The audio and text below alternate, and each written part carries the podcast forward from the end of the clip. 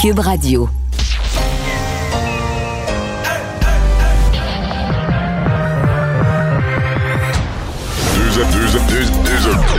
Deux, animateurs cohérents, deux visions différentes.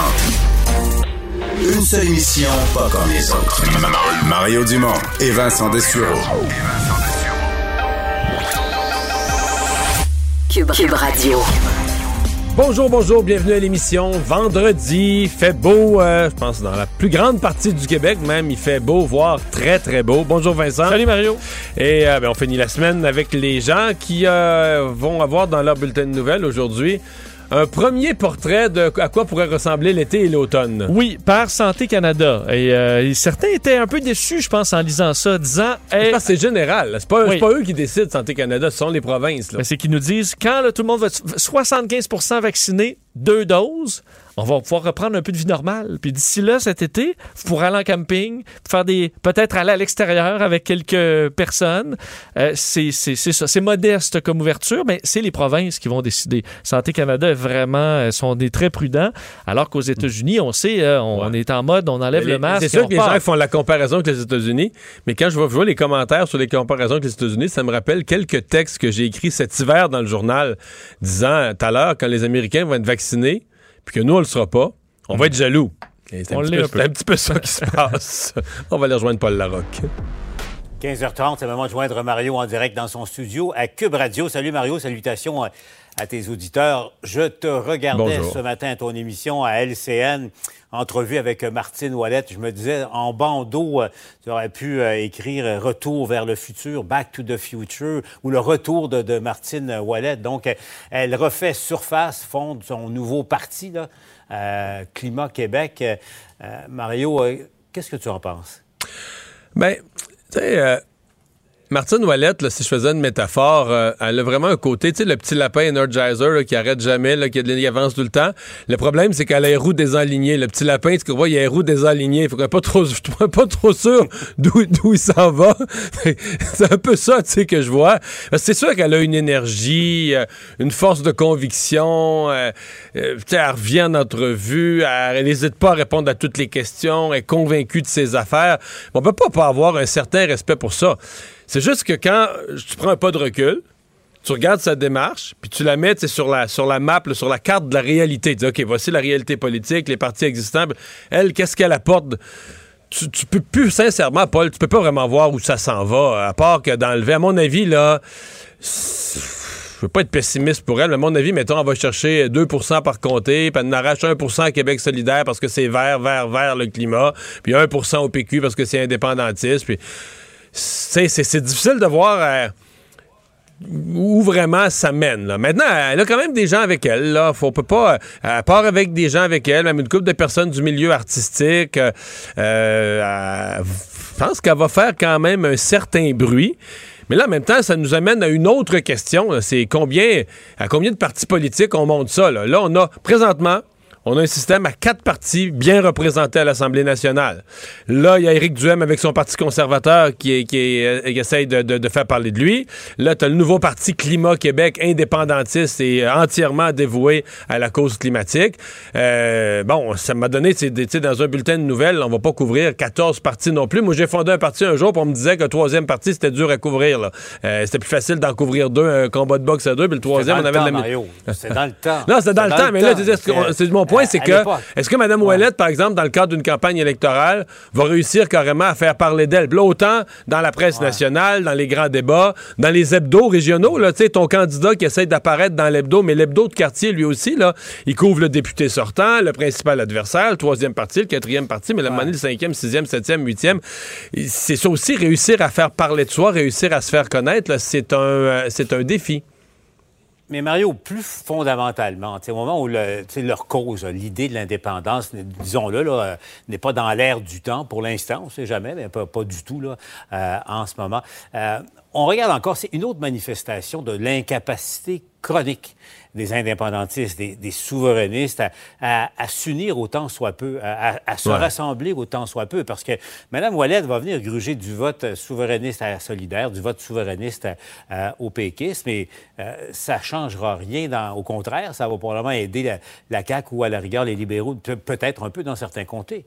Ouais, c'est l'atomisation. Mais je veux dire, c'est sûr, c'est l'atomisation du mouvement souverainiste. là. Chaque, plutôt que d'avoir, euh, à l'époque, ce qui a fait la force du PQ, c'était un grand parti souverainiste. Et à l'intérieur, il pouvait avoir des l'aile plus à gauche, l'aile plus à droite, euh, ou des ailes avec des préoccupations plus environnementales ou autres. Là, maintenant, c'est l'atomisation. Donc, donc, c'est des, des plus petits partis souverainistes avec toutes sortes de, de sous-préoccupations. Ceci dit, Paul, si on veut y aller sur le, le fond du fond, là, moi, philosophiquement, mais je sais qu'à chaque fois, là, il me réplique, mais philosophiquement, si je suis un politicien ou si je pense à un politicien qui n'a d'intérêt que pour les changements climatiques. Comme nous le dit Mme euh, Ouellette, là, l'identité, ça passe après, d'autres affaires, ça passe après, c'est la survie de la planète, c'est les changements climatiques. Ben, à mon avis, tu peux pas être souverainiste. Désolé pour eux. Si tu penses vraiment ça, tu fais partie d'un pays qui s'appelle le Canada.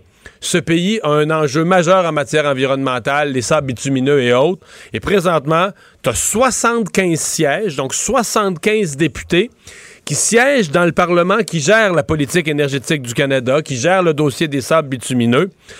Tu peux pas renoncer à ces 75 sièges-là. Ils nous disent, ouais, un pays Québec indépendant va être plus influent. Là. Ça, c'est, faux. Qué- un Québec, dans le Canada, si euh, tu peux avoir d'autres raisons de vouloir la souveraineté. Des raisons identitaires, contrôler nos leviers d'avenir, ça, c'est une autre affaire. Mais si, comme Mme Ouellette le dit, tu n'as de focus, d'intérêt, de pensée que pour la question climatique, J'embarque pas. J'embarque pas du tout. Si, une personne pense comme ça, elle doit vouloir rester dans le Canada pour pouvoir avoir une emprise sur toute la question euh, du, pétrole de l'Ouest canadien, qui est un enjeu pour l'Amérique du Nord, même pour le monde, qui est un enjeu en matière de changement climatique. Et là, pour moi, là, il y a, quelque chose qui déconnecte. En tout cas, on verra, pour, euh, pour la suite. Mario, euh, bon, euh, au moment où, on, on- disons-le, là, on a tous la tête euh, au plan de déconfinement qui sera sans doute annoncé la semaine prochaine. là, L'ordre de marche, là, c'est pas pour demain, on comprend ça, mais on, on voit les nouvelles. La, la vaccination va très, très bien au Québec, très, très bien. Plus de 72% je le rappelle, des Québécois et des Québécoises ont reçu une première dose ou ont leur rendez-vous pour la recevoir. C'est quand même une, une- une énorme nouvelle. Mario, je veux juste euh, je veux pas être rabat-joie, mais euh, rappeler à quel point ça demeure fragile. Ta région d'origine, Rivière-du-Loup, ton, ton coin de Rivière-du-Loup, euh, euh, tout le coin de, Kamouraska, également les Basques, ce qu'on appelle les Basques.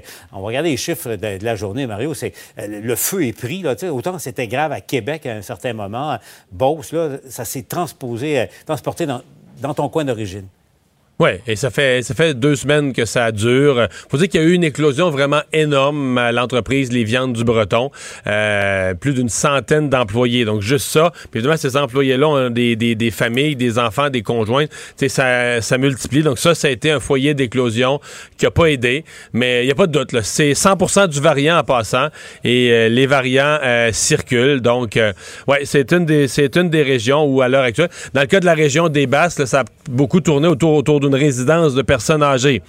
En même temps, c'est la bonne nouvelle là-dedans, c'est que ça nous donne quand même la valeur du vaccin. Ça n'a pas été l'hécatombe. La même chose, la même chose à pareille date l'an dernier.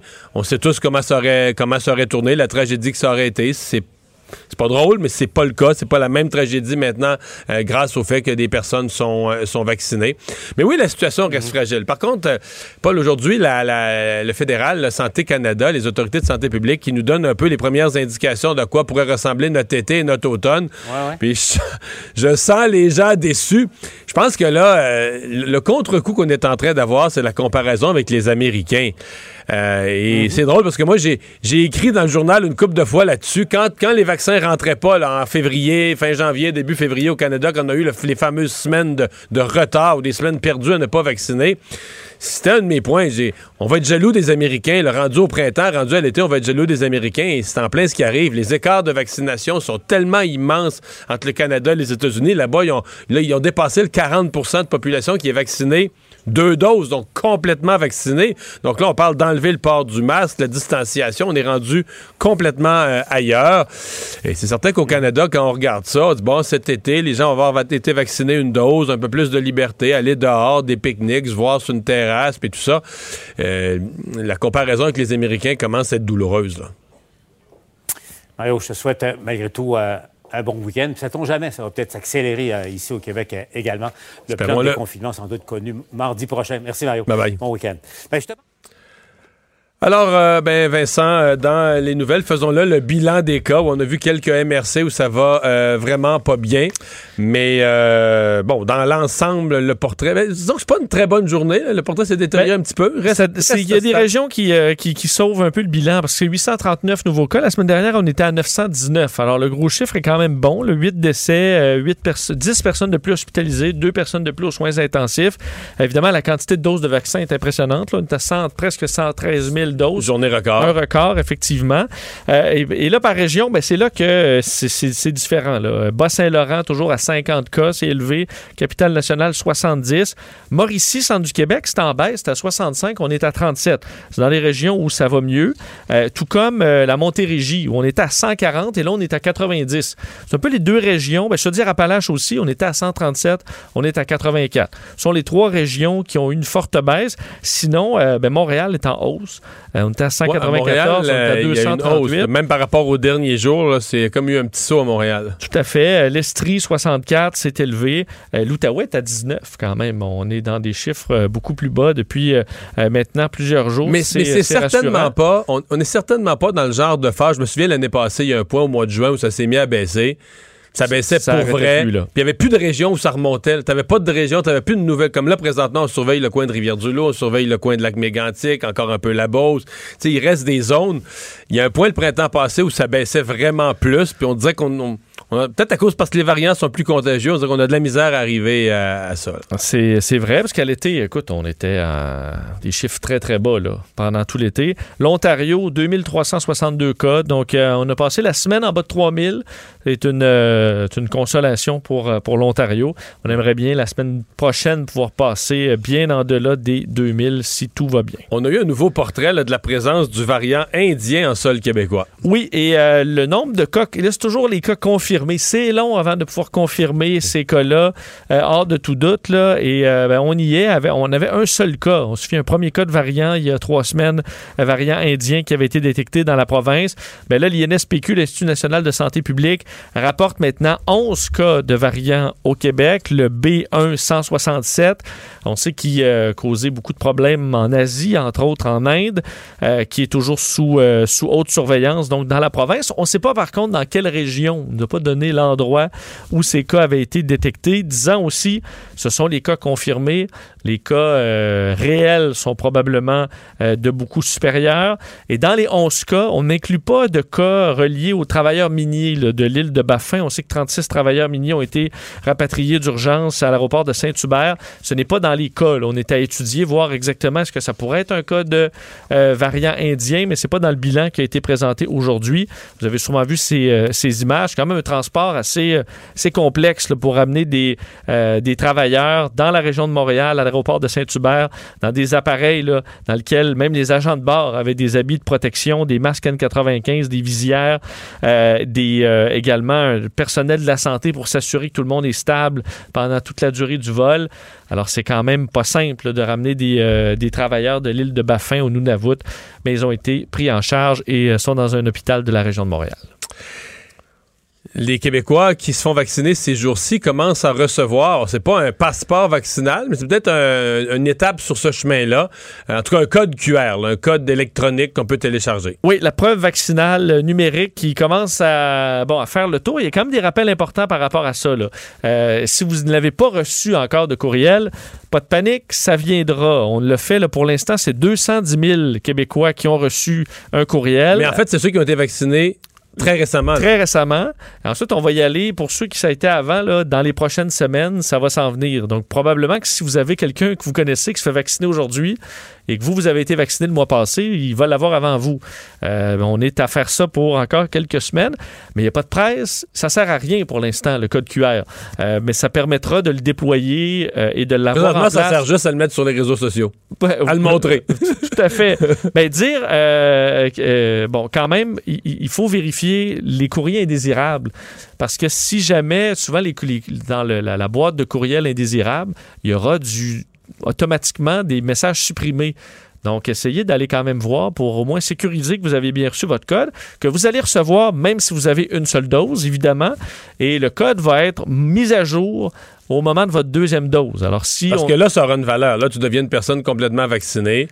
Et là, s'il y a des règles qui s'appliquent pour les personnes vaccinées, là, là ça devient, euh, ça peut devenir euh, vraiment critique. Oui, et on dit que déjà, pour les deux- sur les 210 000 personnes qui ont reçu le courriel, 84 000 Québécois l'ont téléchargé. Et euh, à savoir, ça servira à quoi? Ben, à la santé publique, on dit, on est toujours en train d'étudier tout ça, de, lire les recommandations. On va arriver à un moment donné avec un certain, euh, bon, avec euh, un programme précis. Mais en attendant, si vous le voyez passer, téléchargez-le et ça, ça vous sera peut-être utile plus tard. L'Organisation mondiale de la santé euh, qui a fait une intervention concernant le vaccin des enfants. Oui, et c'est quand même. euh, ça met un peu de pression sur les pays riches, là, que cette sortie de l'OMS. Est-ce qu'elle sera complètement ignorée? Euh, on verra. Mais le patron de l'OMS a demandé aujourd'hui aux pays euh, à renoncer à vacciner les enfants et les adolescents, là, où on est rendu, 12, 17 et en bas. Ce qu'on allait faire là, là, nous autres en juin. Ce qu'on commence, là, et ce qui est annoncé. Pourquoi? Pas parce que le vaccin est dangereux. Là. Je voyais des fois juste la manchette, ça circule sur les réseaux sociaux. L'OMS dit de pas vacciner les enfants. C'est pas ce qu'on dit. C'est de retarder le vaccin des enfants et d'envoyer les vaccins dans les pays euh, où on n'en Il a reste pas. les gens plus âgés qui sont pas encore vaccinés. Exactement. Alors, avoir une collaboration internationale où les pays qui ont eu beaucoup de vaccins, qui ont vacciné les plus vulnérables, avant de vacciner leurs moins vulnérables, vaccinent les pays en voie de développement qui n'ont pas de vaccin. Et là, euh, à quel point euh, t'embarques là-dedans, là? À quel point la population, c'est je, ce qu'elle je vais, veut? je vais le dire platement, là. Mais... Mettons que François Legault, Christian Dubé disent répondre à cet appel-là. Oui, on arrête tout. là. Puis là, rentrée scolaire, nos jeunes ne seront pas vaccinés à rentrée scolaire parce que nous, on envoie nos vaccins à de- des pays. Tu penses-tu que tu gagnes beaucoup de votes? De gens qui vont dire, hey, nous autres, on a un bon gouvernement, on a un gouvernement qui est solidaire. C'est Des- occupé du Népal et du Sri Lanka. T'as raison. T'as Tu sais, raison. on peut s'illusionner, a- on peut s'illusionner, puis tu comprends, faire une thèse de doctorat en éthique internationale, euh, mais Sauf que, tu nous, nous l'objectif de vacciner les enfants, c'est d'avoir une vie normale, de pouvoir aller avec les enfants jouer partout. Dans, mettons, Versus en, sauver en- des vies en ailleurs. C'est juste d'être capable d'arrêter de, de, de voir ch- brûler des corps dans des tas de guenilles, là, parce qu'on n'a plus de bois. Ça, intellectuellement, je le comprends. là. C'est ça. Mais je- j'essaie de penser à un gouvernement. Faudrait vraiment là, que tous les gouvernements occidentaux le fassent d'un même geste, là, que tous les pays, la France, l'Angleterre, l'Allemagne, les États-Unis, on retarde tout égal. puis on l'explique aux gens, on dit ça n'a pas de bon sens, là, que nous, on va vacciner des gens qui sont pas à risque juste pour notre confort. Puis- encore. Mais ça montre quand même. il- C'est ça. On, on ferme les yeux et on, se fait vacciner rendu là. Ouais, Euh, mais, tu sais, Parce qu'on L'égoïsme entre les pays, là, c'est. les- Le principe, oui, les gens vont être prêts à aider, mais je pense que les Canadiens seraient prêts à payer pour des vaccins, à payer de notre argent pour des vaccins pour aider les pays plus pauvres. Oui. Mais leur envoyer des vaccins, c'est comme, hey, là, c'est Ben, comme la coche. Ouais, mais il y y a un mot, par contre, là, Mario. AstraZeneca. Euh, parce que ça, d'ailleurs, euh, la France envoie 500 000 doses les d'AstraZeneca. Russes sont généreux. Euh, la Suède, la Suisse m'ont envoyé de l'AstraZeneca. Alors, soudainement, on se trouve quelques vertus là, quand l'AstraZeneca ne trouve pas preneur. C'est épouvantable. Mais Donc, mais c'est vrai que, je veux dire, en Inde, ils préfèrent avoir l'AstraZeneca que pas avoir ah, de ben vaccin. oui, ben oui, ben oui. C'est un- Alors, un- rendu là, si tout le monde un- est c'est un très bon vaccin avec un facteur de risque. Et comme nous, écoute, faut, faut, faut voir la situation dans son ensemble. là. Si on n'avait pas, si les Pfizer étaient rentrés au compte-gouttes, les Moderna rentraient au compte-gouttes, on prendrait tous les AstraZeneca, puis on les donnerait là. Oui. Mais là, les Pfizer rentrent par millions là, puis les Moderna être en, dans- en, en juin là. On sera pas capable. Mettons au Québec, en juin, on n'aura pas le personnel pour toutes les données, là, les quantités qui rentrent. Fait que là, on se dit, ben, AstraZeneca. Là, c'est l'équivalent de la canne de Macédoine dans le panier euh, pour les pauvres à Noël. là. Tu veux dire, oh, Mais oui, la petite Macédoine, là, tu te dis, bon, c'est pas, pas bien bon, ça, on va, le- on va le on mettre va, dans- on va le on va le donner. mettre dans le panier de Noël. Euh, ouais. c'est un peu le réflexe. C'est un peu mais- terrible, mais c'est un peu Mais ça, c'est ouais. quand même ça. Donc, euh, eux dénoncent le, ce que eux appellent le nationalisme vaccinal. Puis on parlait, je te parlais de l'Inde, mais effectivement, le Népal, Sri Lanka, des pays où vraiment la situation est euh, absolument critique.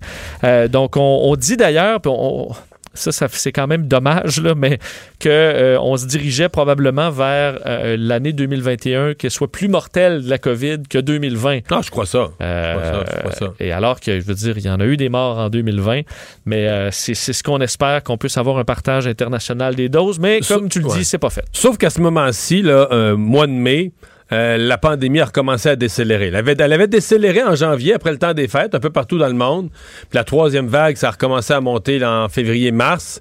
Euh, mais là, le nombre de cas dans le monde euh, est, est, en baisse. Oui, et ça, c'est une bonne nouvelle. Il faut se rappeler, tu, tu parles de la, de la, baisse, effectivement, qu'on avait connue, bon, qui, qui, avait amené au, dans le monde 350 000 cas quotidiens à peu près. Présentement, ça, c'était le plus bas qu'on avait connu. Là, à peu près, là, dans ce, janvier, ce vague-là, en janvier, au, en début d'année, avant que ça remonte, parce qu'à partir du 20 février, là, on n'a jamais rebaissé. Jusqu'à maintenant, euh, on est à 743 000 cas On était à 350 000. Oui. On a monté jusqu'à quoi? 800 par jour? 900 par jour? À peu près, parce que là, on a baissé de 6% donc pas, pas, loin de... fait plus passer 750 000 cas par jour. OK, donc ça recommence à diminuer mais c'est quand même deux, plus que deux fois plus élevé que le plancher de janvier. Oui, où c'était. On, Qui était déjà très élevé. Ah oui, on était en pandémie euh, jusqu'au cou.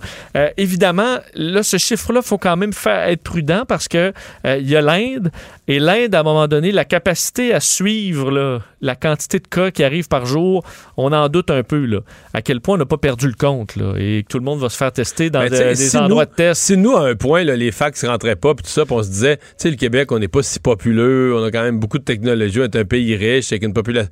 On avait perdu une pile de, on avait pile perdu, de fax. on avait perdu le compte un peu du nombre de cas quand il y en avait beaucoup le printemps passé. Est-ce que c'est possible que sur une population d'un milliard, 200 millions en Inde, ils perdent le compte, là? Puis en plus que des gens, ils peuvent se faire. T'as plusieurs façons de perdre le compte, là. Tu peux avoir un mauvais comptage, mais tu peux avoir aussi une réalité où. Tu le sais que si, y a- si ta famille, tu as les symptômes, tu l'as, tu restes chez vous à- en cabané et t'espères Tu vas survivre. pas te faire tester. Il y, a plein- il y a des files d'attente pour aller se faire tester. Et on a vu dans le cas des décès aussi que c'est pas toujours rapporté. Il y en a qui vont porter leurs proches euh, dans le Gange là, euh, ou qui les brûlent dans le terrain euh, du voisin. là. Donc c'est vraiment la situation. euh, il faut la prendre avec prudence. Mais effectivement, cette semaine, ça a baissé de 6% par rapport à la semaine précédente. Euh, entre autres, le- le- le- le- les ralentissements, États-Unis, Canada. Moins 21% c'est une bonne nouvelle. En Europe, moins 20% Moyen-Orient, moins 16 En Asie, Afrique, moins 1, moins 2% Et dans les Amériques, Amérique latine, Caraïbes, c'est là que ça monte un peu, 5% En Océanie, on dit aussi l'augmentation de 124 Ah oui, Mais ils a ont, presque pas. ils ont 200 cas par jour. là, Oui, c'est ça. Pour, euh, la- la- Oui, c'est ça. Quand, des aussi petits chiffres là, en pourcentage, euh, ça grossit vite. Là. Tout à fait. Donc, et dans les pays euh, en ce moment avec le plus de cas, ben, tu sais, je te disais 743 000. Juste l'Inde, c'est 375 000 cas C'est la moitié des cas de la Terre. Absolument. Euh, en baisse de 3% Encore là, c'est une baisse parce qu'on on- les, les- les données ne se rendent pas peut-être. Et le Brésil à 61 000 cas. Et les États-Unis, toujours bon troisième, à 35 000 cas par jour. Confusion autour euh, du masque aux États-Unis. Oui, un mot quand même là-dessus. On en parlait tantôt que c'était une, euh, c'est quand même euh, une nouvelle rafraîchissante là, de voir que nos voisins américains, les autorités de en matière de santé, pas Donald Trump, là, mais études à l'appui disaient quand vous êtes doublement vacciné, euh, il y a toutes les raisons du monde d'enlever, de ne pas porter le masque. Ça ne sert plus à grand-chose, en gros, parce que vous êtes protégé, non seulement de l'avoir, également de le donner. Euh, c'est le- ça, c'est que la mathématique de ça est intéressante. C'est que tu as comme trois effets. C'est que toi, il y, a moins de gens qui sont porteurs par la force des choses. Euh, même ceux qui sont porteurs sont moins contagieux. Donc, chaque personne a moins de chances de donner la maladie. Mais même si quelqu'un était porteur, les autres ont 20 fois moins de chances, entre entre 10 et 20 fois moins de chances d'attraper la maladie. Puis si jamais une personne attrapait la maladie, ben à 95 à 99% moins de chances d'être hospitalisé, d'être vraiment malade. Ça risque d'être comme une grippe et tout ça, parce que fait que c'est doublement vacciné. Donc quand tu mets bout à bout ces trois affaires-là, moins de chances de le donner, moins de chances de l'attraper, puis moins de chances d'être malade si jamais... euh, C'est ça. Là, ça devient l'équivalent de maladies qu'on, qu'on, qui circulent avec. qu'on contrôle Qu'on et vit qu'on vit avec. Tout à fait. Euh, le problème, c'est qu'hier, la CDC est arrivée un peu avec ça euh, en surprise pour beaucoup des, euh, bon, des gouvernements, des, euh, des, des États, des municipalités aussi qui, euh, partout à travers les États-Unis, à bien des endroits, imposent le masque là, Les dans écoles, le transport en commun, dans les écoles, certains dans les milieux de travail, dans les centres d'achat. Et là, euh, aux États-Unis, pour plusieurs personnes, c'était, ben là, il n'y a plus de masque, ils l'ont dit. Alors que dans le transport en commun, ils le demandent encore. Ben, à plus, ben oui, absolument. Dans plusieurs. D'ailleurs, Le mot qu'ils ont employé, c'est tout ce qui est crowded, là, tout ce qui est euh, pas Ben, en fait, c'est- une certaine foule. ils ont dit, ils ont retiré la, la- la demande de porter le masque en disant, en respectant les règles dans votre région. Donc, si dans ta ville, ça dit de porter le masque dans l'autobus, tu portes le masque dans l'autobus, même si la CDC dit le contraire. Et ça, ça a créé beaucoup de confusion, si bien que même au Capitole aujourd'hui, euh, entre euh, républicains et démocrates, ça s'insultait, ça disait Biden, il te l'a dit d'enlever ton masque, puis là, ben, mange de la. Hmm. Alors, euh, c'est le ton un peu aux États-Unis. Et M. Joe Biden avait dit, quand même, de traiter les gens qui veulent porter le masque encore avec gentillesse et respect. Mais là, on est. Parce qu'il y a aussi des gens non vaccinés qui peuvent vouloir porter le masque. Ben oui, tout à fait. Puis je veux dire, tu peux pouvoir porter le masque pour 30. Euh, tu peux avoir des symptômes d'une autre maladie. tu peux porter le masque si tu veux. En passant, moi, je suis convaincu que le fait que le port du masque, là, comme il y avait en Asie avant, le fait qu'on l'ait eu, puis qu'on ait vu que c'est un âme, ça fait pas mourir. Moi, je sais pas, j'ai hâte de voir, mettons en novembre prochain. Moi, j'arrive une journée, là, je te pogne un de ces rhumes solides, là, puis j'éternue euh, six fois à l'heure, puis je tousse, puis... Ça se peut-tu que je vais porter le masque? Ben, ça se peut-tu, non seulement. Moi, je vais remettre mon petit plexiglas, que j'ai, on a un plexiglas en tout, je vais peut-être remettre mon plexiglas. Ou ça se peut-tu même que, que dans l'ascenseur de TVA, si je tousse de même, pas de masque, les gens vont se mettre à regarder croche parce que peut-être, que, pas qu'on va avoir aimé ça porter le masque, mais peut-être qu'on va avoir appris de dire. Mais tu sais, là, on, s'est habitué, nous autres, quand quelqu'un a le rhume dans le bureau, là, ben, dans le mois, là, ah! On va tout avoir le rhume. Mais que c'est pas obligé. tu comprends? Tout à fait. Mon rhume, là, peut-être, je travaille dans une entreprise, dans un bureau d'assurance où on est 30 collègues, Mon rhume, que mes enfants m'ont ramené de la garderie. Peut-être que je peux le garder pour moi. C'est oui, pas un cadeau. Et que porter le masque, euh, c'est possible. pendant deux jours, trois jours, pendant deux jours, trois jours où je tousse, puis je mouche, puis tout ça, je porte le masque. Puis... Surtout que tu vas avoir une coupe de boîtes de masque à écouler. Ben ouais, quand je suis dans mon bureau, la porte fermée ou tout ça, j'enlève le masque. Mais quand je suis dans les airs communes, je garde ma grippe, je garde mon rhume pour moi. Puis c'est vrai que, que ça fait que dans la société, on a 80% de moins de rhume, là. Est-ce que, tu sais, mettons que je te disais, tu vis dans une société où toi, tu vas porter le masque six journées par année, mais pour vivre dans une société où tu as 90% de chances de moins de rhume dans la société. Ah oui. Ben D'avoir la, carrément la grippe. Ou la grippe. Ou, moi, je coche. Moi, je suis partant. Ben, tout à fait. Moi, j'ai vu, je, voyais ça au Japon euh, et c'est une courtoisie que les Japonais ont de porter un masque dès qu'ils ont le moindre symptôme. Puis, vu qu'évidemment, il y a plusieurs endroits, ils sont très. Euh, c'est compact, là, entre autres dans les transports en commun. Ça va peut-être devenir un réflexe. Euh, ouais on va peut-être avoir, peut avoir, un regard différent sur celui qui est dans le métro, dans le milieu de la place. on, va... on va le regarder en disant ouais. Euh, on, risque de, regarder, de te regarder plus croche si tu tousses comme ça à tes poumonnés que si tu portes un masque. Ouais, c'est ça. Qu'est-ce qu'il nous distribue, lui, là, le matin? Là, c'est vrai. Culture et société.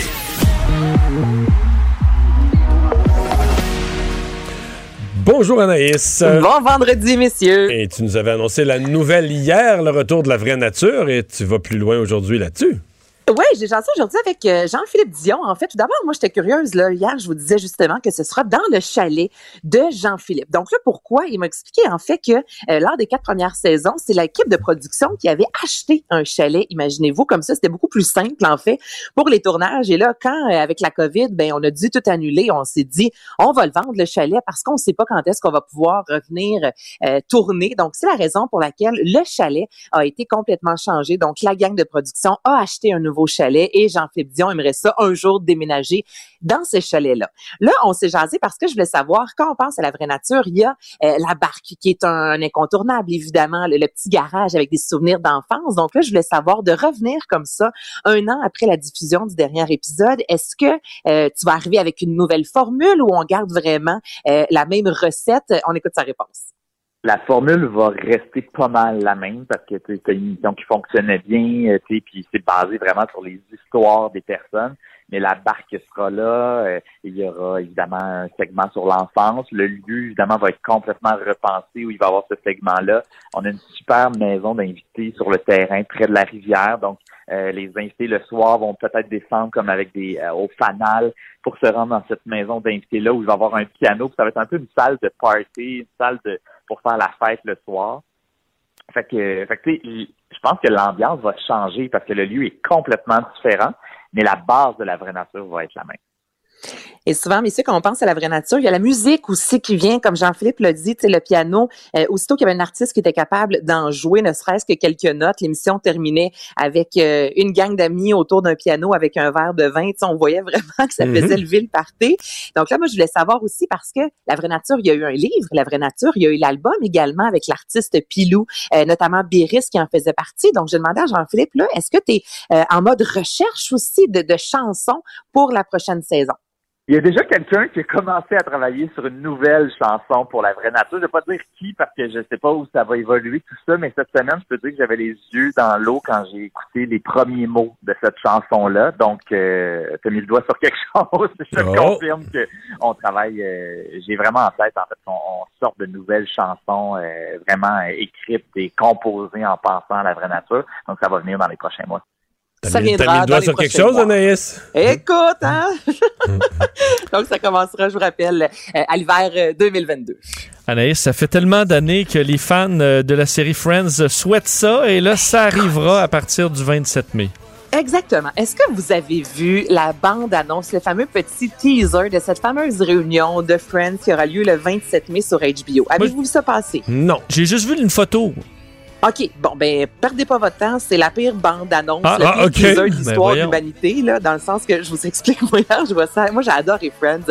J'ai hâte à cette rencontre-là. Euh, on nous a dévoilé, en plus, plusieurs artistes, des grands fans, notamment David Beckham, qui en fera partie, Justin Bieber, Lady Gaga, Cindy Crawford. Donc, ce sera pas un épisode, hein. Ce qu'on nous avait mentionné, en fait, c'est les acteurs de Friends seront sur le plateau, vont revenir un peu sur leur meilleur moment. Et là, hier, ce fameux tease-là a été euh, diffusé dans les médias. Puis pour vrai, on s'est, on s'est pas forcé là. Euh, on a les acteurs qui marchent ensemble, donc qui se tiennent, je voudrais par la taille. On les voit de dos. Et tu as la chanson qu'on entend, I'll Be There For You de Rembrandt. Comme je vous dis, c'est plate, plate, plate comme tease. Là, j'aurais aimé ça voir quelque chose d'un peu plus euh, Ouais. intéressant, mais n'empêche, au moins hier, on nous a vraiment confirmé que ce sera le, le 27 mai. Et là, tantôt, en faisant mes recherches, j'ai découvert ce qu'on entend I'll Be There For You, qui est vraiment la pièce de Friends. À la base, ça avait été euh, proposé à R.E.M. et la formation a décidé de ne pas embarquer dans ce projet-là. Je sais pas avec le temps, si on, on regrette un peu quand on voit des tunes comme ça qui deviennent vraiment euh, euh, une hymne à une émission. Tu sais, Friends, ça a été 10 saisons. Cette pièce-là, tu l'entends, tu penses à Friends. Il y en a comme ça des artistes qui ont refusé des projets. C'est vrai. Pensez- En même temps où tu que- dis, hey, une maudite chance, j'ai pas fait ça parce que je serais devenu le band de la tune de Friends. Ouais, R.E.M. Il y a ça aussi. Soit que les gars sont bien, bien, bien contents, ou au contraire qu'ils ont, euh, ils ont regretté. Mais bon, on sait au moins que ce sera le 27 mai. J'ai hâte de voir ça. Il reste euh, 12 jours à patienter. Puis une belle brochette d'artistes, je vous dirais, euh, seront de la partie. Ben, c'est très bien. Euh, et tu nous parles de Martin Garrix, Bono et Edge qui Ah s'unissent. Pourquoi? Pour un grand moment? Écoute, tout un moment pour euh, l'euro, en fait. Donc, l'hymne national a été dévoilé officiellement aujourd'hui. Euh, We Are the People, c'est quand même fou. Là. Martin Garrix a 25 ans, euh, DJ néerlandais. Tu as 25 ans, puis tu es là à mixer avec Bono, avec The Edge pour un des moments télévisés les plus attendus. Il y a quelque chose quand même d'assez fantastique dans- là-dedans. Je vais, euh, je vous fais entendre tout d'abord la pièce We Are the People. Mad, but you might just be right.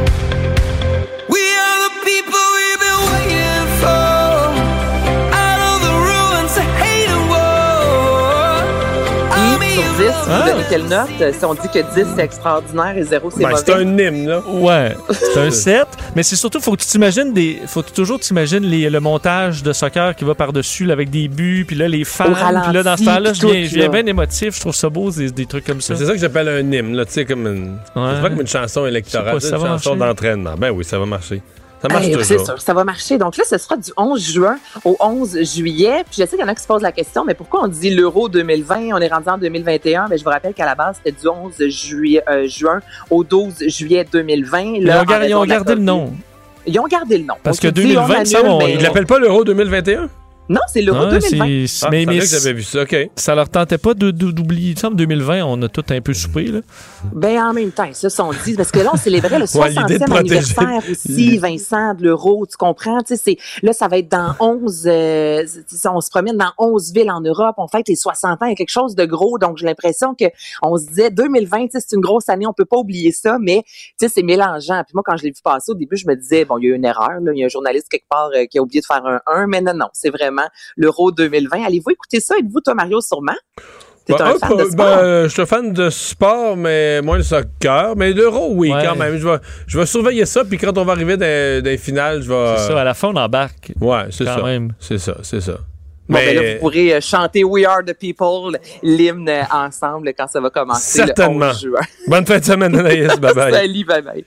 Pour une écoute en tout temps, ce commentaire d'Anaïs Gertin-Lacroix est maintenant disponible dans la section balado de l'application et du site cube.radio. Tout comme sa série balado, Culture d'ici, un magazine culturel qui aligne entrevues et nouvelles du monde des arts et spectacles. Cube Radio.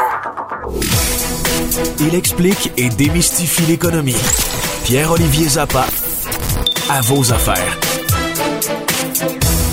Bonjour, Pierre-Olivier. Salut Mario. La subvention salariale, on essaie de, voir où est allé l'argent. Je sais que le Globe and Mail avait fait il y a une couple de semaines des dossiers sur le fait que des, des gestionnaires de hedge funds, de, fonds de placement très, des fonds très lucratifs, des gestionnaires très riches avaient profité de la subvention euh, salariale alors que l'année en bourse n'a pas été mauvaise finalement 2020 du tout. Mais euh, là, on essaie de comprendre com- combien d'argent a été dépensé là-dedans?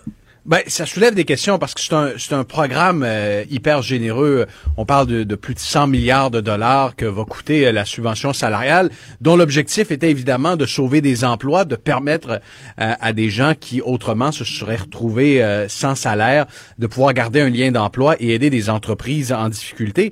Le gros problème, Mario, puis tu, tu évoques ce papier du Globe and Mail il y a quelques semaines. Le Globe and Mail en a ajouté une couche euh, cette semaine avec une série de reportages qui soulèvent de grosses questions. Euh, on, on peut constater que de grosses entreprises qui n'ont pas nécessairement vu de chute drastique de leurs euh, revenus ou de leurs profits au cours de la dernière année ont touché des sommes considérables. Euh, je donne l'exemple de, de Bell BCE, par exemple, qui, selon Globe and Mail, a reçu plus de 120 millions de dollars hein? euh, en, en subvention salariale. Alors que Euh, les, il- les données cellulaires, tout ça, ça a été utilisé plus que jamais, le télétravail. Et, et puis BCE n'a pas cessé dans, la- dans la foulée de la pandémie de verser des dividendes également à ses actionnaires. Euh, donc, à quoi sert exactement la subvention salariale si l'entreprise continue euh, de verser euh, des dividendes à ses actionnaires, puis de l'autre côté empoche 122,9 millions de dollars en subvention salariale? Il y a de grosses entreprises, on pense à Air Canada, évidemment Air Canada, toutes ses activités sont paralysées, mais qui a quand même touché plus de 600 millions de dollars de subvention salariale. Faut garder en tête que le gouvernement a ajouté à ça plusieurs milliards de dollars autour de 6 milliards pour aider euh, l'entreprise à traverser la crise. Donc, euh, il y, a, il y a des géants, il y a, des compagnies euh, qui vont très bien. Le CN euh, qui a touché de la subvention salariale, SNC Lavalin qui a haussé la rémunération de ses hauts dirigeants de plus de 10 dans certains cas, euh, mais qui a quand même touché euh, des montants euh, issus de ce programme fédéral. Donc, la question qui se pose à ce stade-ci, parce qu'il reste encore 33 milliards de dollars dans le panier euh, pour la subvention salariale, donc dans le budget du gouvernement. Qu'est-ce qu'on va faire de ces 33 milliards de dollars? Déjà, on a annoncé certains resserrements. Donc, euh, à compter de l'été, il faudra au moins une perte de revenus de 10% Donc, on ramène ça Mais, à mais initialement, il de fallait 10 pas avoir une perte de revenus, c'est pas de- d'être de 25-33% du de par au ça a changé, ça a évolué beaucoup, mais oui, effectivement, à un certain moment, c'était plus de 25% Là, on a resserré ces, ces conditions-là, euh, mais certains diront qu'il y a des techniques comptables qui permettent euh, parfois de reporter euh, certains revenus, certains profits, et, et on se retrouve dans des cas de figure des entreprises qui n'ont pas du tout besoin de la subvention salariale, des entreprises parfois, Mario, même qui sont en train de déclarer faillite, là, et puis qui demandent la subvention euh, euh, salariale alors qu'ils savent très bien que l'entreprise va fermer ses portes au cours des prochaines semaines. Donc, il y a, y a là un, un, un exercice que doit faire le gouvernement pour éviter euh, des dépenses euh, totalement inutiles euh, et, éviter que, ne se reproduise ce qu'on a vu au cours des, derniers mois. Donc, resserrer les conditions euh, apparaît urgent alors que la date euh, des, prochaines demandes approche à grands pas.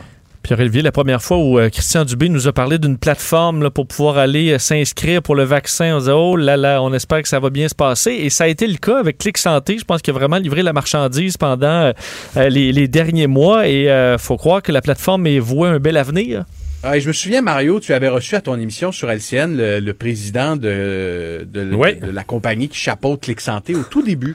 Euh, Puis j'avais posé vraiment- la question, est-ce qu'il avait Ouais. peur que tout plante? Puis il avait comme hésité avant de répondre. Il était comme confiant, mais en dedans de lui, on se disait, on dirait qu'il se disait, ouais, là, tu sais, je vais-tu avoir l'air fou? On sait jamais. Ils vont- Ils vont-tu garder ce clip-là pour me faire avoir l'air fou dans, dans 10 jours, tu sais? Ben, on l'a toujours gardé en archive, hein, au cas où. Euh, Puis je pense qu'il y a bien des Québécois qui étaient sceptiques. Euh, Mais là, il y a 5 millions de rendez-vous qui ont été pris, puis ça a marché. Donc, d'après moi, il est correct.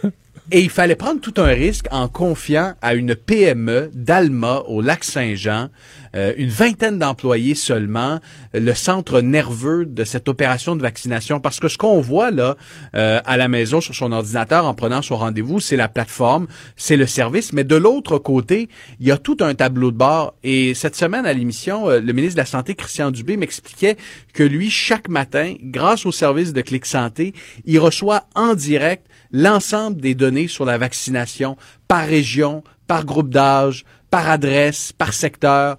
Et c'est vraiment grâce euh, à cette plateforme-là qui a été conçue au Québec. Je pense qu'elle mérite un coup de chapeau euh, en ce vendredi, qu'on réussit au Québec à, à approcher le, le 50% euh, des Et ils sont, citoyens. euh, je comprends qu'ils ont développé une belle technologie, mais ils sont seulement 20 employés derrière tout ça.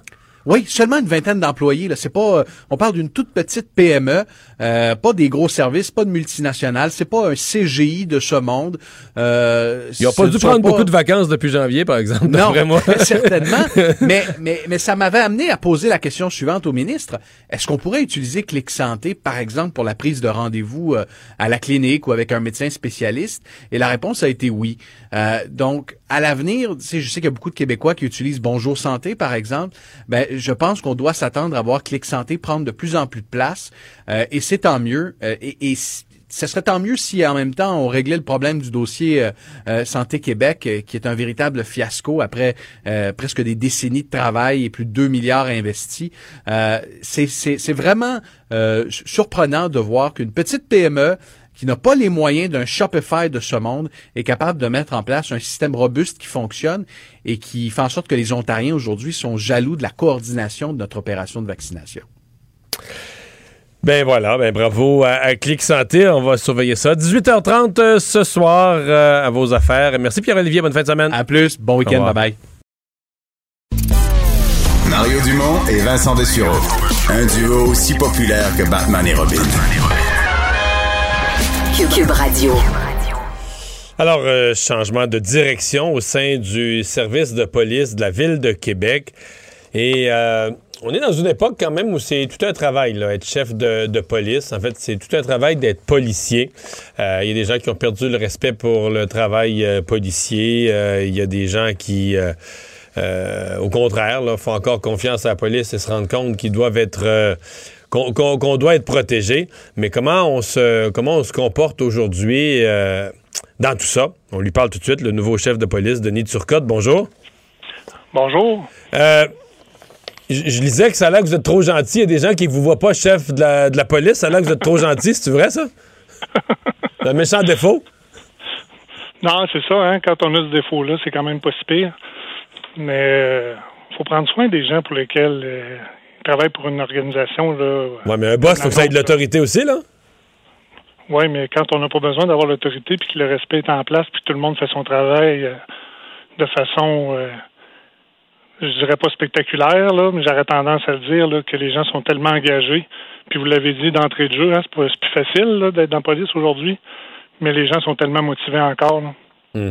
Donc, euh, que, euh, oui, quand ça prend. c'est quand pas un problème prend- pour vous? quand ça prend- quand- mais quand c'est le temps de, de passer des, des commandes puis des orientations, il faut le faire hein, quand on est dans l'opération.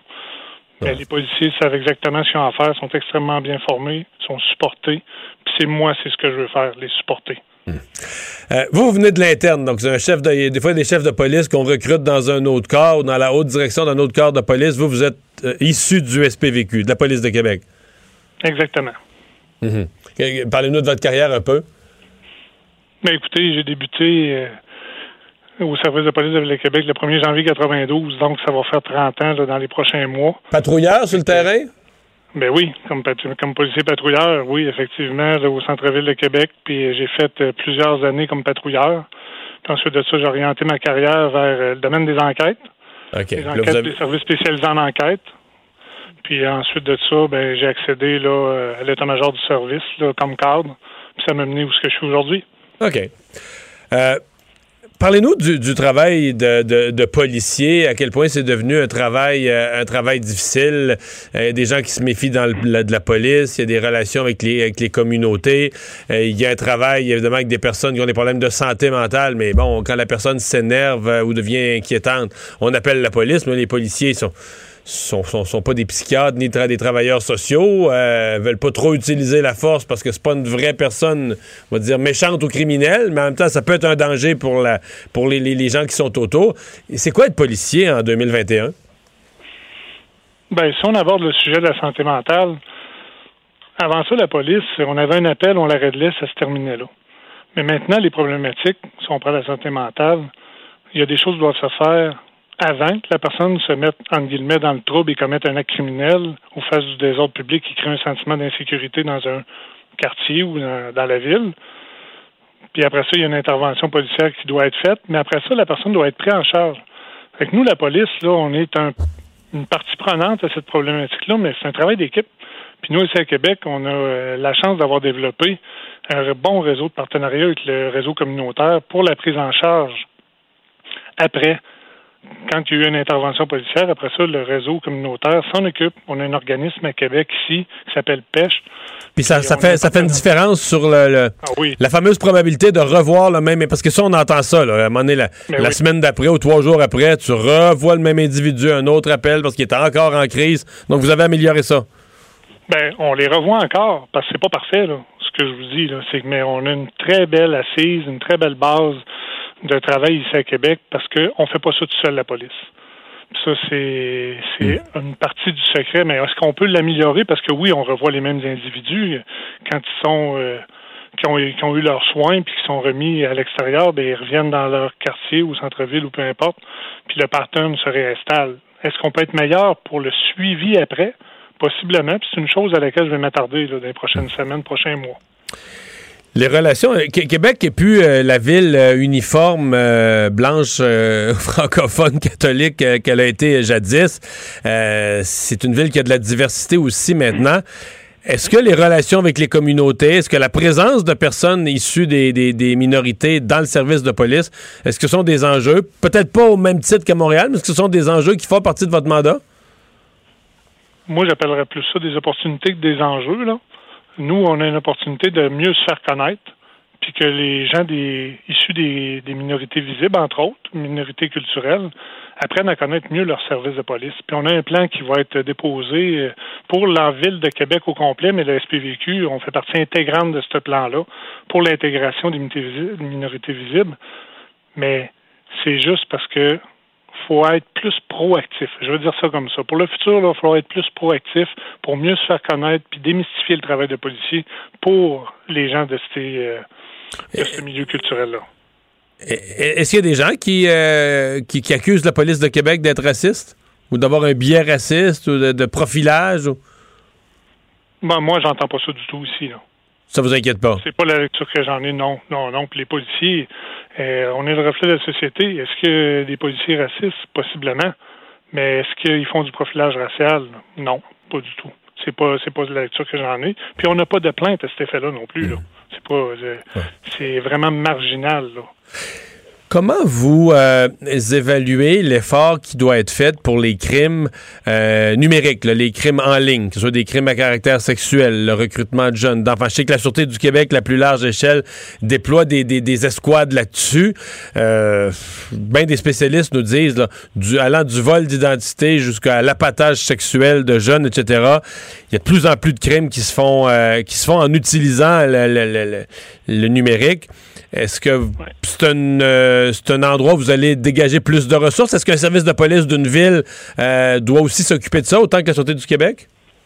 Ah oui, assurément, assurément, ça fait partie de notre mandat, puis euh, on est très proactif dans ça, puis moi, je vais l'être encore plus, mais vous avez parlé de la Sûreté du Québec, mais on a des groupes intégrés, là, on travaille en partenariat avec la Sûreté du Québec dans les dans, les villes au Québec. Puis le SPVQ est très actif à ce niveau-là.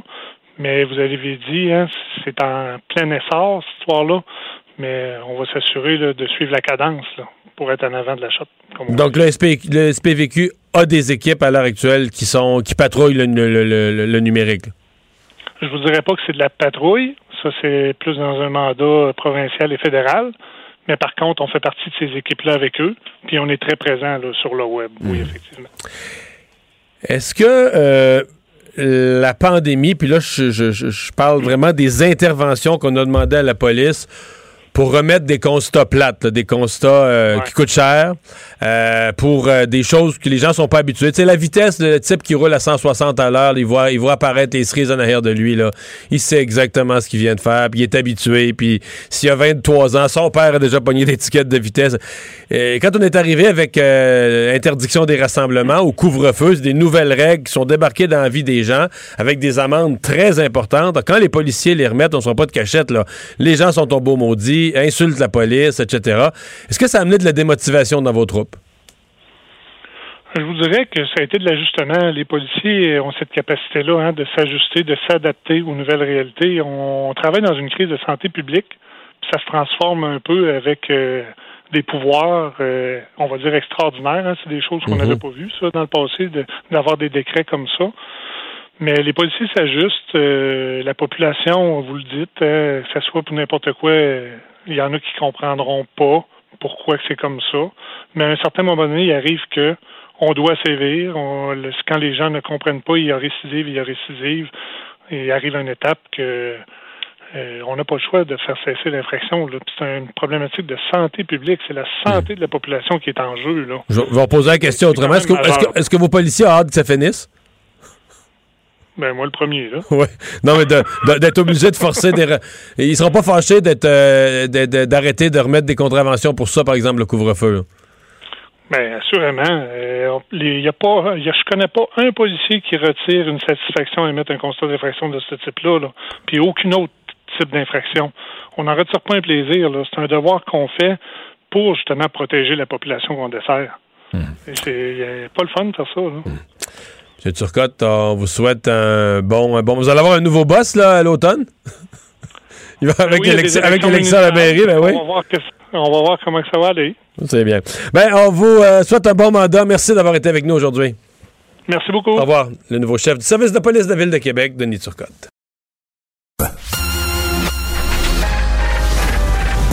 Mario Dumont et Vincent Dessureau.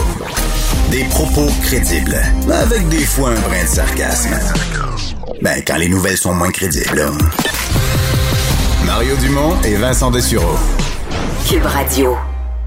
Alors Vincent, euh, mauvaise journée. En fait, ce qui devait être une excellente journée s'est transformé en cauchemar, mauvaise journée pour Denis Coderre. Oui, parce que euh, si vous avez vu plus tôt aujourd'hui, Denis Coderre présentait euh, euh, des, membres de son équipe, pas nécessairement des, candidats, mais entre autres Ali Nestor, que vous connaissez peut-être, qui est un ancien combattant professionnel en arts martiaux mix, en boxe, lui qui a fondé son organisme pour venir en aide aux jeunes en difficulté. Denis Coderre, donc, qui l'a présenté ce matin, annonçant qu'il rejoignait l'équipe de Denis Coderre en tant que conseiller spécial en matière de sécurité publique, en matière de jeunesse et de diversité également, vantant son leadership positif, son approche pacifique dans la résolution de conflits.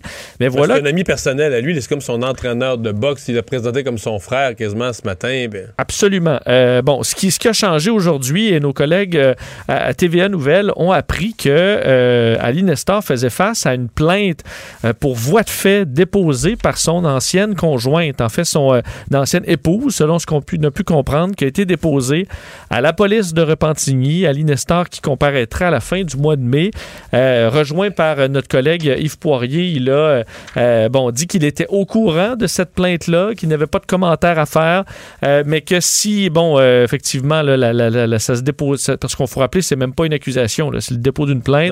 S'il y avait accusation, il avait l'intention de se défendre.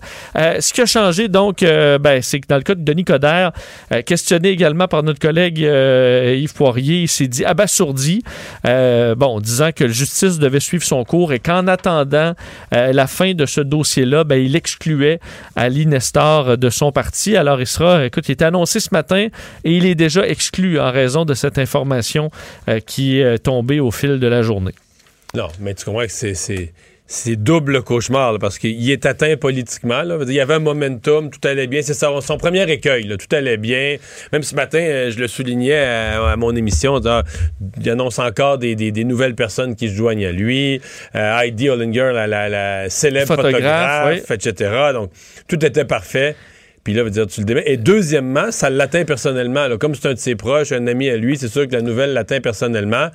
Et il doit avoir un côté où là, il se dit, Denis Coderre, mais là, comment ça? Ali m'a pas dit ça, là? Comment il ne m'a pas. Oui, parce euh, qu'il a confirmé qu'il était au courant. Donc, est-ce qu'il s'attendait à ce que ce ne soit pas, euh, que ça, ne tombe pas du domaine public? Euh, Peut-être. C'est des cauchemars que j'ai déjà vécu. Là. Je sais vraiment Ah oui, t'es passé Ben oui, par le- ben, des- dans- des petites Je sais pas cachettes, si c'est arrivé dans la même journée, mais de présenter un candidat. Puis c'est parce que, évidemment, quand tu. Je peux lancer le message à tout le monde. Si tu te présentes en politique, là, puis que la veille ou l'avant-veille ou la semaine d'avant, l'entourage du chef, ou quelqu'un du parti, ou le directeur du parti, ou le directeur du recrutement du parti, te questionne de long en large. C'est pas pour ton mal, c'est pas pour t'écœurer, c'est pour le bien de tous. Parce que lui, le directeur du parti ou du recrutement ou le directeur de cabinet du chef, peu importe, il sait que tout va sortir. La journée que ton nom va être associé politiquement aux nouvelles, là, ton voisin contre qui tu as un procès, ton ancien boss à qui tu as volé de l'argent, une, une conjointe, une ex-conjointe à qui tout, tout, Ouais. tout, tout T'as ça, jamais payé ta, ta laveuse. euh, c'est ça. au- Tu comprends? Et ce monde-là, là, ils vont, dans l'heure, ils vont dire, ah ben, bon, Yen, c'est tout euh, là qui se présente en politique. Ah, là, il faut que les journalistes sachent quel genre de personne que c'est. Donc, Et quand les on- journalistes, sachant que c'est des histoires qui font réagir beaucoup aussi, ils vont aller gratter. Là. Ben oui. Ils, Ben oui, vont ben pas se plaindre en disant ça m'intéresse pas. là. quand on questionne le candidat, ben, c'est pour vraiment savoir, là, dire, ben là, regarde, on va te présenter. Il faut... Puis, ça Mais est-ce que quand, il y a comme ça une histoire. Ça veut pas dire que tu te présenteras pas. Ben c'est ça, mais comment tu, tu, euh, Ben, il y a tu, des- ré- tu gères ça Il y a d'avance? plusieurs façons. D'abord, des fois, tu vas la couler avant. Là. Tu vas dire, ben là, tu sais, tu vas carrément, ça va être moins pire de la couler avant. De dire, regarde, lui, il songe à se présenter, mais il y a ça. Fait que là, tu vois, tu, sais, tu, tu- tu le gères. là. Ou deuxièmement, tu le dis le jour de ta candidature. Là. Regarde, je- moi, j'ai vu ça, des candidats dire, moi, j'ai déjà fait une faillite. Puis je me suis relevé, puis tout ça. Puis là, ben, qu'est-ce que tu veux que les journalistes fassent avec ça? là? Tu t'annonces ta candidature, puis tu dis, moi, dans mon passé, la seule affaire, j'avais, tu le dis dans la Ouais. conférence de presse. Tu dis, je suis un être humain, je me suis relevé de ça et j'ai appris de ça. Bon, là, ça va être mentionné. Dans le reportage, ça va être mentionné. C'est une personne qui a déjà fait faillite. Puis là, pff, moi, ça intéresse. Quand c'est dit, là, le public va dire Ah, fait faillite. Il y en a d'autres. C'est pas le seul. Puis c'est tout. Puis- Ah ouais. C'est quand on a l'impression que c'est caché. Ouais, ben non, c'est ça, là. C'est ça, là.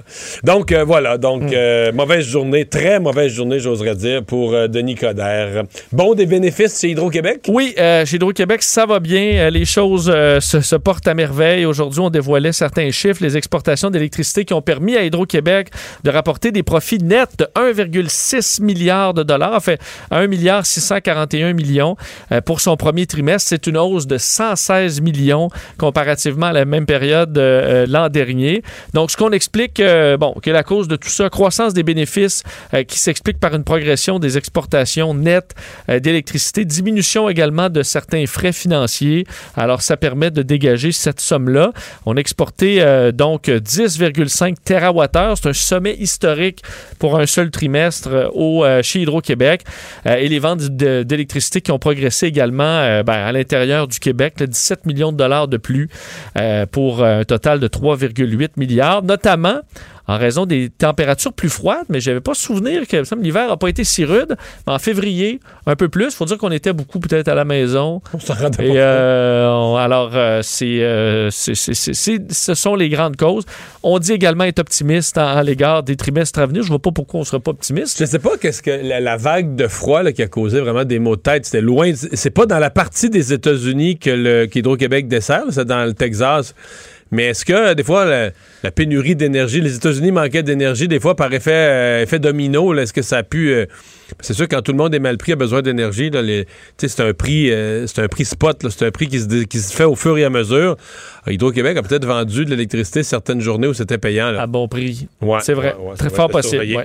Donc, euh, les autorités de santé du Canada, la Dr Tam, le Dr New, qui ont présenté euh, tout à l'heure, à midi, leurs étapes de déconfinement telles qu'ils les conçoivent là, à l'échelle du Canada. Oui, et par saison, le printemps, été, automne, qu'est-ce qui s'en vient euh, selon Santé Canada et combien euh, faut de personnes vaccinées pour atteindre ces différentes étapes? C'est un peu ce qu'on présentait aujourd'hui. Et euh, quelques-uns, euh, je voyais, étaient un peu déçus là, de voir que la liberté totale, c'est pas pour la semaine prochaine.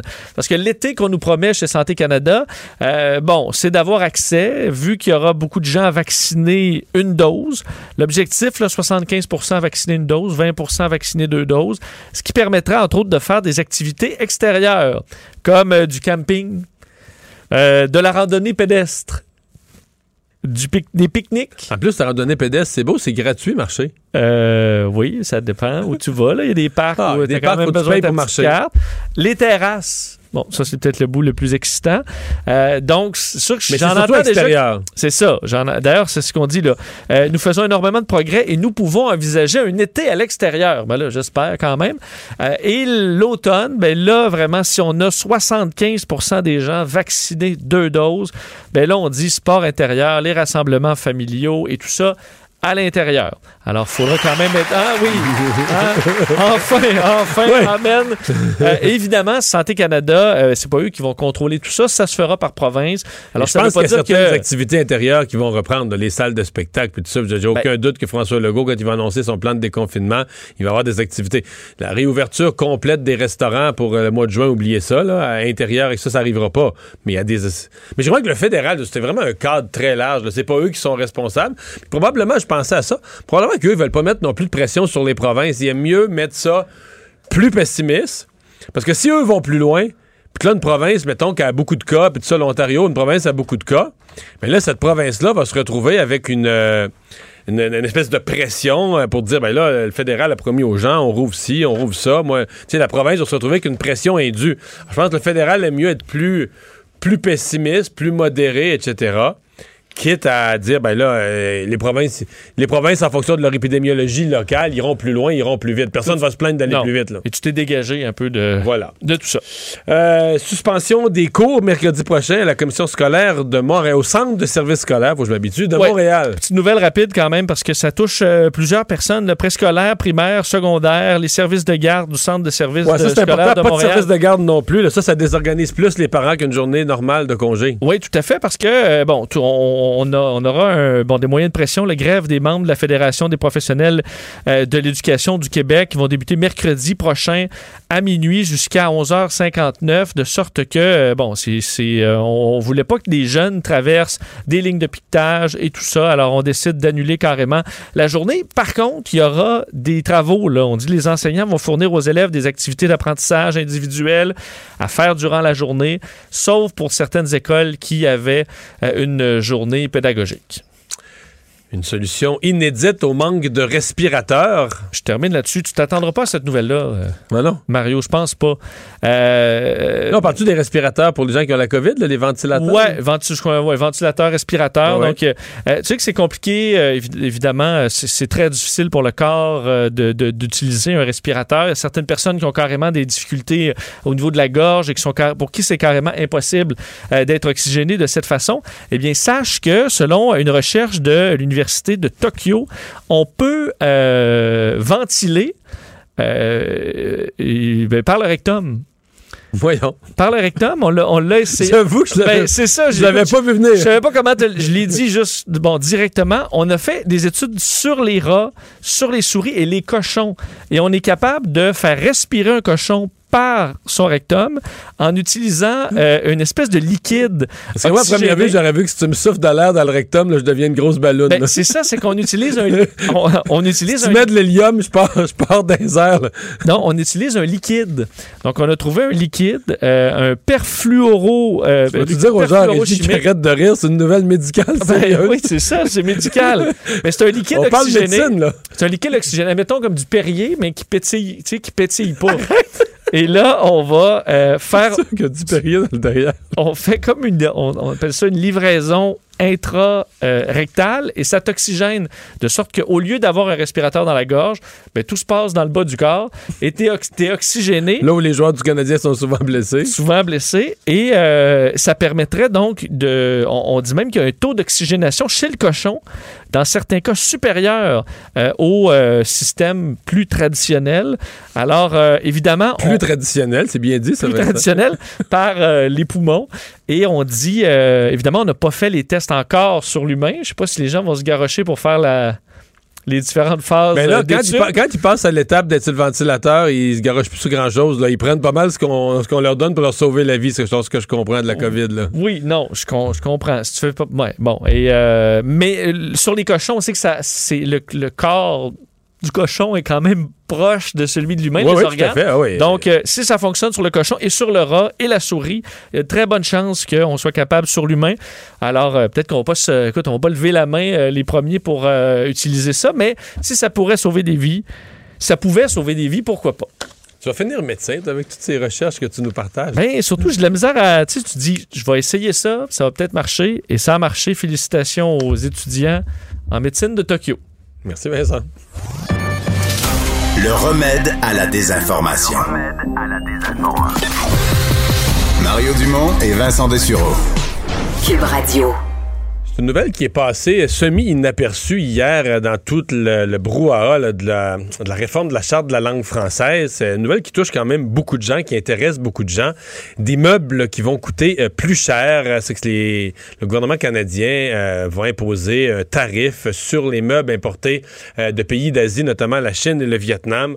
Euh, ben, un intéressé, c'est Jacques Tanguay, vice-président d'ameublement euh, Tanguay. Bonjour. Bonjour, comment vas-tu? Très bien, très bien. Euh, bon, euh, c'est une euh, chose que je pense que le public avait pas du tout vu venir. C'est que c'est pas une petite, c'est pas une petite taxe, c'est pas une petite surtaxe, c'est des montants gigantesques. Oui, Mario, c'est des montants assez importants. mais écoute, nos règlements sont bien faits. Les, les agences frontaliers puis les, les spécialistes, il y, a des, il y a des règles à suivre. Et euh, la taxe qui a été euh, imposée, probablement qu'elle est très justifiée parce que ça vient pas d'hier. Ça fait 20 ans que les manufacturiers canadiens se, plaignent un peu des tarifs de l'exportation, du, euh, du financement souvent par l'État de différents manufacturiers, de dumping au niveau de l'importation. Ouais, parce que là, le, gouvernement canadien répond à ça. là. Il répond à des plaintes de fabricants de meubles canadiens qui disaient la Chine et le Vietnam font du dumping et des meubles subventionnés qui, qui déversent sur notre marché à faible prix. Ça fait que probablement que l'étude qu'ils ont faite le démontre officiellement. Mhm. Puis euh, ils sont là pour faire respecter justement ces lois-là, puis imposer des, des tarifications lorsqu'ils le jugent. Mais, La- mais vous, mettons que vous avez situation com- ouais. actuelle- mais mettons que vous avez commandé là, un lot de, de, de fauteuils, mettons, ou de divans du. euh, Parce qu'on parle toujours des meubles rembourrés, là. Mettons de divans qui arrivent de Chine, puis on vous impose 100% de surtaxe dessus. Vous faites quoi comme détaillant? Ben, c'est là que c'est euh, c'est très mal appliqué. Cette réglementation-là qui vient d'être imposée le 5 mai, il faut, faut prendre des décisions souvent six mois d'avance. Ça fait 20 ans que les manufacturiers canadiens voudraient voir des taxes supplémentaires venant de l'importation de Chine puis du, Vietnam.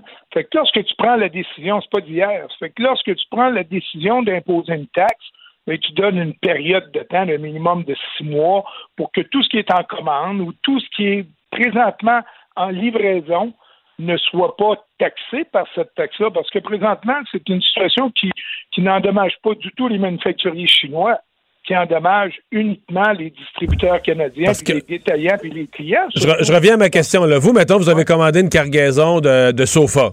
Ils sont partis de Chine. Vous avez, vous avez passé la commande début avril. Je connais pas les délais. Puis, mettons, ils sont dans le bateau fin avril. Puis, ils arrivent, ils arrivent passer le 5 mai au port de Montréal.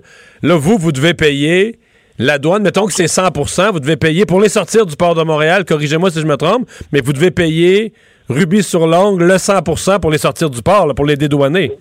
Tu as 100 raison. C'est exactement comme ça que ça se passe. Lorsque tu commandes un container directement en Ch- en Chine, soit par un distributeur ou soit un marchand qui le commande directement, premièrement, il va payer au moment où la marchandise va être mise dans le container, va être vérifié par euh, l'agent qu'ils ont en Chine ou au Vietnam.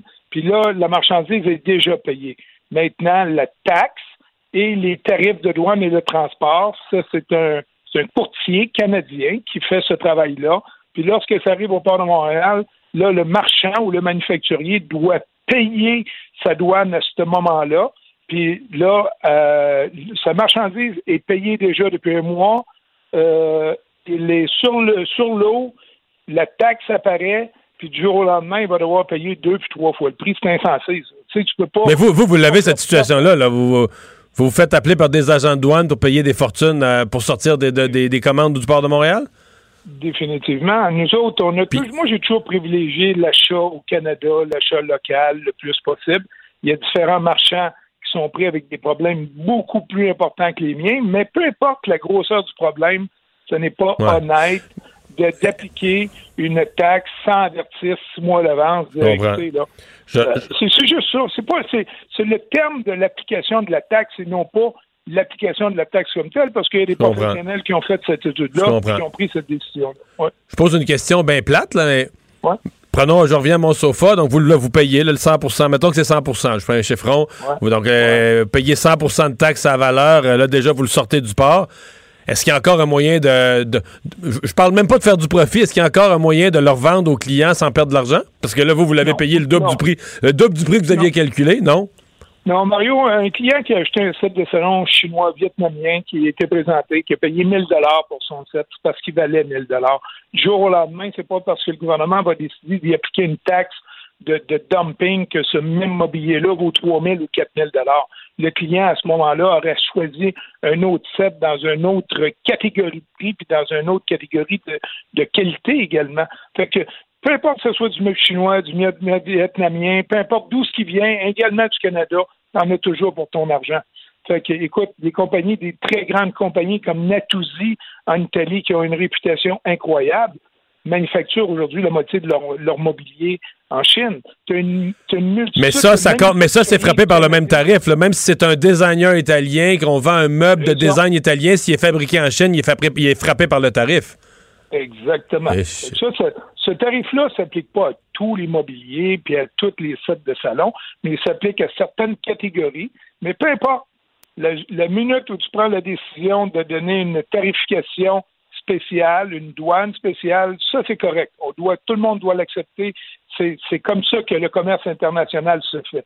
Maintenant, c'est de laisser le temps, parce que les seuls qui vont payer présentement sur cette application-là, qui a été mise immédiatement plutôt que d'être reporté à trois ou quatre mois pour laisser tout le monde pouvoir se revirer de bord. Mais c'est le consommateur, un. Puis deuxième, c'est le, parce, que, parce que le niveau général des prix va augmenter, c'est inévitable. Ah, ça, c'est certain. Dans, dans- tu le vois présentement. Euh, puis c'est c'est certain que le commerce international, c'est pas d'hier. Ça fait plus de 20 ans qu'il s'en fait de plus en plus. Puis c'est normal que les gouvernements aient des mesures protectrices pour protéger nos manufacturiers. Sinon, on n'aurait plus. Ça fait 20 ans qu'on a moins de manufacturiers au Canada pour toutes sortes de raisons. Parce qu'on n'est pas compétitif au niveau du prix, au niveau de, de la, de la manufacture, mais on a un design extraordinaire, on a une qualité de produit de production extraordinaire. Fait que- mais pour les Chinois, dans les dernières années, dans les 20 dernières années, ça a été plus facile de copier des modèles puis de les produire à un coût beaucoup moins. là. C'est pour ça qu'aujourd'hui, tu te retrouves avec une situation comme ça. Puis Ouais. je trouve ça tout à fait normal que le, que le gouvernement intervienne. Non, je pense qu'on vous entend bien là-dessus. là. C'est le fait de ne pas avoir eu de délai. Dans le fond, le, le- le- le prix change pendant que les meubles sont sur la sont, sont sur le Ben, bateau, sont sur le bateau sur l'océan, là, euh, en, en direction vers chez vous. Est-ce que je, je- comprends bien, puis je connais bien ameublement Tanguay, mais, mais ceux qui sont euh, des magasins qui sont vraiment beaucoup, beaucoup dans le bas de gamme, là, qui vendent dans le plus bas de gamme, puis ça, en- ça en prend là, pour des gens qui veulent payer moins cher. tout ça. Est-ce qu'il y en a qui vont être mal pris? Parce que, mettons, un magasin qui, est, je sais pas, mais 50% ou 60, 70% de son chiffre d'affaires euh, vient de, de, de- de produits d'Asie, là. Est-ce qu'il y a des magasins de meubles qui vont, euh, qui vont trouver ça Ouais. tough? Ils vont être très mal pris, Mario. Ils vont devoir servir de bord. Il, a- existe euh, plusieurs autres pays qui produisent également des meubles à bon marché. Et on en a ici également, mais ça va être une recherche de nouveaux fournisseurs, une, des délais beaucoup plus longs. Puis, ce qui est le, ce qui est le pire dans cette application-là, c'est que probablement que durant le COVID, nos spécialistes ont eu un petit peu plus le temps de travailler sur ces dossiers-là, puis appliquer ça en pleine période de COVID où même nos manufacturiers canadiens et québécois ne sont pas capables de suffire à la demande parce que la distanciation a fait euh, limiter les productions. Euh, obtenir la matière première a été plus difficile pour eux autres. Fait que des délais de manufacturiers qui étaient de trois semaines, un mois, il y a un an et demi, aujourd'hui, ça va jusqu'à six, huit mois. Fait qu'on applique une, une taxation spéciale ou une décision comme ça en pleine période où les manufacturiers canadiens sont pas capables de suffire à la Ouais. demande. Ouais. Eh, plus. euh, Je reviens au prix des meubles. Bon, ça, ça c'est un, un tarif douanier comme ça, ça met une pression à la hausse sur le prix des meubles. Mais est-ce que, euh, parce que là, on nous dit, euh, on a eu tous les reportages sur le fait que le bois est cher comme jamais, euh, le métal, tous les métaux sont plus chers. Dire, un, un meuble, c'est fait avec de la matière, là, il y a soit du bois. Est-ce que le, le prix de toutes ces matières premières finit par faire augmenter le, le prix des meubles aussi? Oui, mais un petit peu comme dans tous les secteurs d'activité, il va y avoir une inflation. Euh, Peut-être qu'elle va être temporaire, honnêtement, là, parce que je ne m'attends pas que le prix du bois va doubler, puis que le prix du métal va doubler comme il l'a fait, puis que ça va, ça va être maintenu pendant très longtemps. Ça va être très court, cette période-là. On va revenir à une stabilité un petit peu plus tard. Le gros problème, présentement, c'est que même dans l'électroménager, les appareils sont beaucoup plus sophistiqués, la production est beaucoup plus technologique. Et à l'heure actuelle, on, le problème, c'est pas le manque d'acier pour la production, c'est le manque de, de chips. Là. On appelle ça des Ah, conducteurs. Là. Les semi-conducteurs qui sont en pénurie, les, les fabricants automobiles. OK, mais donc même dans l'électroménager, ça pose problème. Même dans l'électroménager, parce que les frigidaires haut de gamme maintenant ont tous ce genre de, de, de, de, de, de matières premières, puis les cuisinières également. Fait que les retards de production sont pas dus juste à la, au COVID, mais bien au manque de, de ces, ces chips-là là, qui, euh, qui, qui manquent partout à, travers le monde à l'heure actuelle. Jacques Tanguay, merci beaucoup d'avoir été là. Bye bye, bonne chance. Mario. Au revoir. On s'arrête pour la pause. Mario Dumont et Vincent Dessureau. Joignez-vous à la discussion. Appelez ou textez le 187 Cube Radio 1877 827 2346. Le, le commentaire de Richard Martineau. Des commentaires pas comme les autres. Bonjour Richard. Hey, salut Mario, ça? Denis Coderre qui vient de perdre un candidat vedette. Ben, c'était pas candidat, en fait. Il était son conseiller aux affaires, euh, à la sécurité publique et à la diversité. OK, ben, il vient de l'exclure du parti. Mais c'est vrai qu'il l'a présenté, à l'Inestar. 11h il l'a présenté à 10h30 ce matin, puis il l'a exclu à 4h après-midi. Ben, c'est pas une bonne, Trois petits tours et puis c'est pas ça une bonne journée, là. C'est pas, c'est pas une bonne journée au bureau, là. On s'entend. Hey, tu voulais parler de la réaction des anglophones euh, au projet de loi 96 sur la Non, langue. mais je disais ça, il y en a qui sont inquiets, il y en a qui sont fâchés, tu sais, sont inquiets de quoi? Qu'est-ce qui est inquiétant là-dedans? Je, je, je repensais à ça aujourd'hui, le, le, le, projet de loi. Qu'est-ce qui est inquiétant pour les anglophones?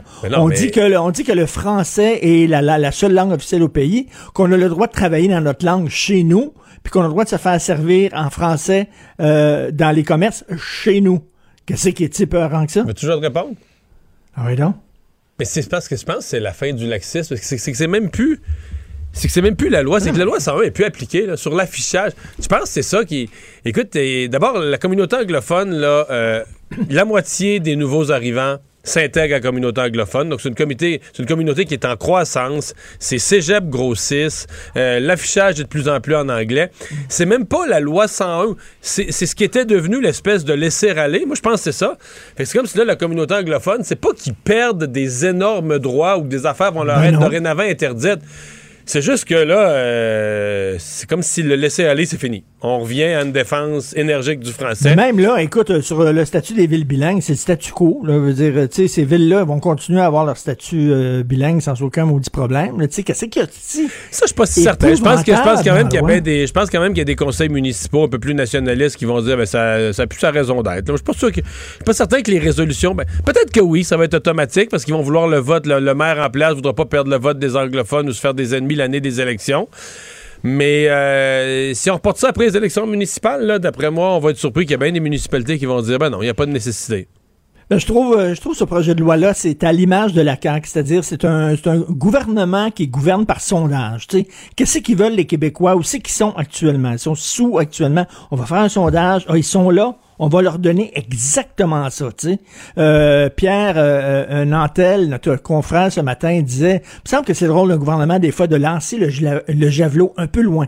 Tu lances un petit peu loin en disant, on, veut aller là. C'est le rôle d'un gouvernement qui t'amène plus loin. On dirait que euh, la CAQ, c'est pas comme ça. La CAQ, c'est qui t'a, où c'est, c'est que vous voulez être, où c'est que vous êtes. on va aller direct là, pas un pouce plus loin.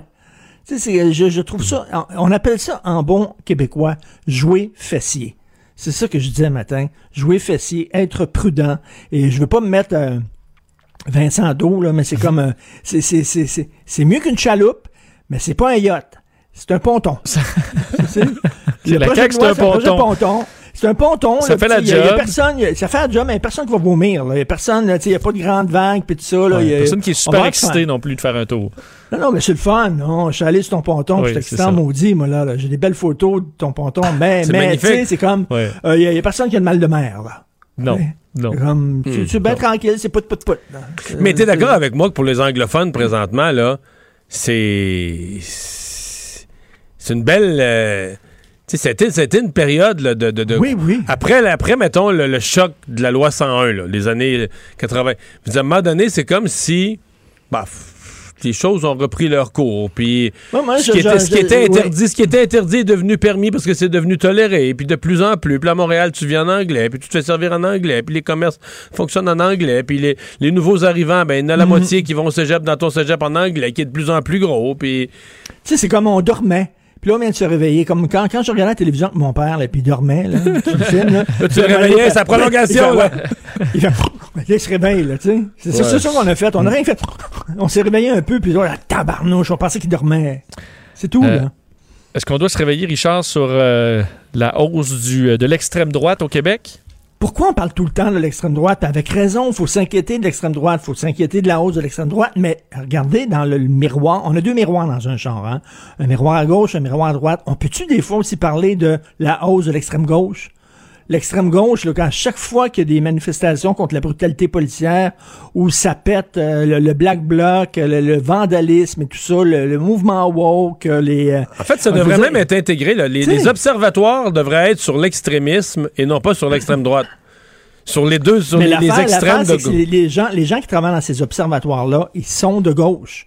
Donc, ils voient pas la poutre qu'ils ont dans leur œil. Ils voient seulement la poutre qu'il y a dans l'œil du gars d'en face. L'extrême gauche, trouve ça l'extrême gauche, trouve ça sympathique. Ils se disent, Ah, c'est pas une bonne cause. C'est exactement. Tu sais, c'est comme dans les années 30, euh, il y avait le fascisme et il y avait euh, les, les- les soviétiques, le communisme, qui étaient tous les deux, il y avait des camps de concentration, tous les deux dans les années, bon, 40, 50, il y avait tous les deux des camps de concentration, mais les camps de concentration euh, fascistes étaient pires. Pourquoi? Ben parce que les communistes, oui, il y a un dérapage, on a mis les gens dans les camps concentration, mais c'est pour, c'est peut-être pour un bon but. Il y avait un, un bon fond. Sais, donc, euh, on dirait que euh, euh, moi, j'aimerais ça qu'on qu'on s'intéresse aussi à l'extrême gauche, mais ça a l'air que non. Pensez-vous que Québec solidaire va faire le ménage dans le collectif antiraciste décolonial en fin de semaine? Ben, ils sont aussi poignés avec eux autres que le Parti républicain avec les Trumpistes. Ils sont poignés, ils sont poignés avec eux autres, ben, Les là. Ben oui, ben tu sais, c'est... Parce que là, il demande à Gabriel Nadeau-Dubois et Manon Massé de, de, de, de, de reconnaître qu'il y a du racisme systémique à Québec solidaire. Mais oui, quand non, même Québec solidaire, c'est quasiment rendu pour eux autres un groupe d'extrême droite, là. C'est raciste. Ça en dit long, là. C'est raciste. Ben Mais en oui. même temps, c'est tout, un boomerang pour, pour les dirigeants de Québec solidaire. Hey, euh, est-ce que tu as signé ta carte de membre? Hey, Du ça, nouveau parti, le Climat retour- Québec. Le retour de Martine Ouellette. D'ailleurs, j'ai vu ton entrevue pissante à LCN avec euh, Martine tantôt. Pourquoi je viens de la voir. Ben, je trouvais ça drôle, les, les- je les questions que tu posais, puis elle était blablabla, essayait de répondre. euh, et- écoute, j'attendais le retour de Martine Ouellet. C'est comme si, mettons, les producteurs de Alfredo, Fredo Romeo avaient annoncé une deuxième partie leur film, tu sais. C'est comme, c'est comme, ah, ouais, vraiment? Ah, ben, tu sais, je, je sais pas, là, euh, ton pire groupe, là, mettons, là, je sais pas quel, quel est ton pire groupe de musique, là, mais mettons, il annonçait un, un retour sur scène, un revival, tu dis, ah, tu sais, ça, je m'attendais pas vraiment à ça. Alors, euh, ben là, donc, euh, qu'on se le dise, on va avoir trois partis souverainistes, c'est tellement québécois, ça. Et, là, là, le mouvement souverainiste va être plus fort que jamais. Trois partis. Non, non, mais regarde, ils sont tellement séparatistes qu'ils se séparent entre eux autres, là, ils se divisent entre eux autres. là, c'est- c'est Ouais. ça. Et écologiste, C'est ça. là. Là aussi, il va y avoir Et- plusieurs partis. Et je cite Pierre Falardeau. Euh, Pierre Falardeau qui disait euh, la cause souverainiste se vaut en elle-même. On n'a pas besoin de l'accrocher à une cause qui serait plus importante. T'as pas besoin de dire je suis souverainiste et de gauche, je suis souverainiste et écolo, je suis t'es souverainiste, point. Ce qu'est le PQ, souverainiste social-démocrate, mais c'est surtout souverainiste. C'est- une mauvaise journée. C'est une sacrée mauvaise journée pour Manon Massé et Gabriel Nadeau-Dubois parce que dans leur parti, ils disent que les autres ont tout misé au cours de la dernière année sur le fait que eux ils dénoncent le racisme systémique, puis eux ils sont pour l'environnement. Puis là, il y a des gens de leur propre parti qui leur disent qu'ils sont que leur parti est raciste. puis il y a Martine Ouellette qui leur dit qu'ils sont pas vraiment pour l'environnement. Elle est vraiment pour l'environnement, mais pas Québec solidaire. Ben oui. Après moi, ils vont passer de mauvaises fin de semaine. Tu sais- tu sais, quand, quand, quand tu vas, je sais pas si tu as vu le film de Hurt Locker, Le démineur. Non. Excellent C'est film. de, OK, excellent film. Il y a un soldat qui va en Commence jamais une phrase à moi me demandant si j'ai vu un film. Là? Je vois deux films par année. Là. OK, le gars, c'est un ancien soldat, il a fait l'Irak, il revient aux États-Unis, sa femme lui demande d'aller chercher des céréales pour son enfant.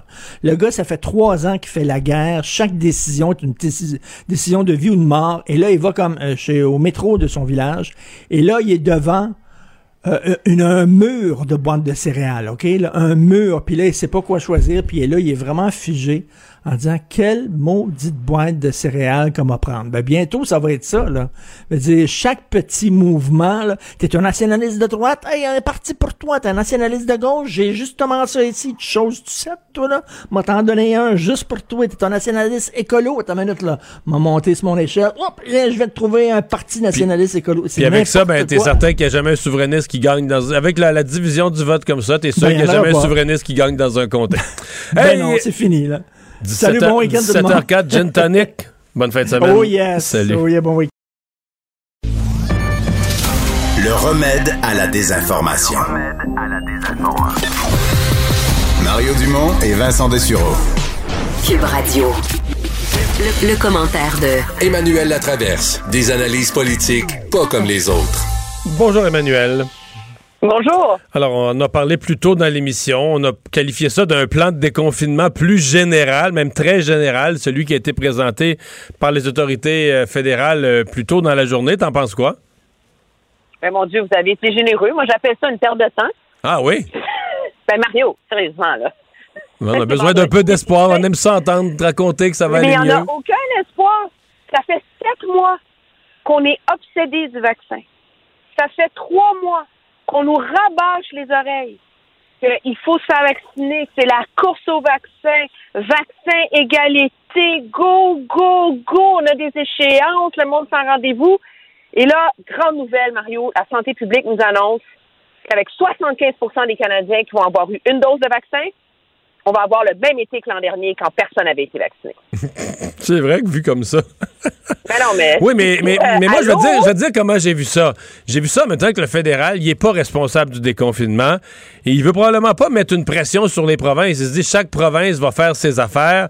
Euh, si lui en promet trop, mettons, puis qu'il y a une province, le Nouveau-Brunswick ou le Manitoba ou le Québec, où ils se retrouvent avec des éclosions, euh, peut-être qu'ils voudront. Donc moi, j'ai vu ça que le fédéral donnait un cadre général, tu sais, puis que par étape, non. C'est un cadre qui veut rien dire. Je veux dire, Mario, en ce moment, là, si le- on a 75% de vaccins, il va falloir aller faire du camping. Il va falloir aller faire des pique-niques. Il va falloir aller faire des randonnées. Je veux juste te dire, moi, j'habite dans une ville qui est confinée. Et en ce moment, les gens, la fin de semaine, ils vont faire du camping. Les gens, la fin de semaine, ils font des pique-niques dehors. Puis la ceinture de verdure autour d'Ottawa est bourrée de monde qui font des randonnées.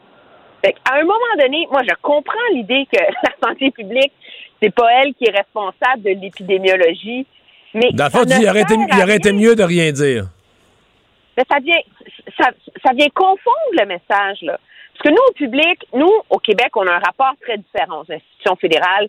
C'est notre père, notre guide, c'est dans la pandémie, c'est Dr Arruda, M. Legault, tu sais, le ministre Ouais, parce que nous, le fédéral, c'est comme le Canada- deuxième, le fédéral, c'est comme le deuxième gouvernement ici, qu'alors que dans le reste du Canada, c'est le fédéral le vrai gouvernement, puis c'est la province qui est le deuxième gouvernement. Mais oui, alors là, je veux dire, puis moi, ce qui m'a, ce qui m'a surpris par ailleurs, c'est là que j'ai une interrogation. C'est que là, l'argument, puis je remets pas en question l'expertise scientifique là, des, des épidémiologistes puis tout ça de Santé Canada. Mais Mme Tam dit la réalité, c'est qu'une dose, vous n'êtes pas complètement vacciné. Alors, vous êtes juste mieux protégé si vous faites des choses que l'an dernier. OK? Mais alors, premièrement, moi, je veux juste rappeler à tout le monde qu'au mois de février dernier, l'INSPQ nous faisait une grosse conférence de presse en grande pompe en train de dire à tout le monde que c'est extraordinaire le vaccin, que pour justifier d'étendre les doses à 16 semaines, on nous disait que c'était pas grave parce que le- la première dose était efficace à 80 Fait que là, la première dose est assez efficace à 80% pour qu'on étende les doses à 16 semaines, mais c'est pas assez efficace pour que les gens aient plus vraiment de liberté cet été. Alors, il y a, Donc- un- il y a une, il y a une pédagogie à faire, moi, je pense, de la part des gouvernements sur ce que les gens vont pouvoir faire et ne pas faire cet été. Parce que moi, je l'entends de plus en plus. Ce qu'on me dit, c'est, mais voyons donc, là, on va arrêter, là. Je peux voir un tel. J'ai eu ma première dose, j'ai eu sa première dose, ça fait un mois et demi. C'est bon, là. Alors, ça illustre le casse-tête auquel le gouvernement Legault est confirmé, alors que lui, il planche sur son plan de déconfinement qui, on l'espère, ne nous apprendra pas qu'on va pouvoir faire du camping puis des Et pique-niques. qu'on devrait, et qu'on devrait voir, selon les rumeurs, ce mardi. Euh, tu veux me parler du gouvernement Trudeau qui marche sur des œufs là, face à l'amendement constitutionnel, en fait, au geste là, posé hier euh, par François Legault dans sa réforme de la Charte de la langue française? fascinant. Aujourd'hui, la question a été posée à Dominique Leblanc, qui est quand même le ministre des Relations interprovinciales. Il a dit, écoutez, on accueille et on a entendu cette annonce-là. Je n'ai pas parlé à Mme Lebel encore, mon homologue et ministre des Affaires intergouvernementales à Québec. Je vais le faire en fin de semaine.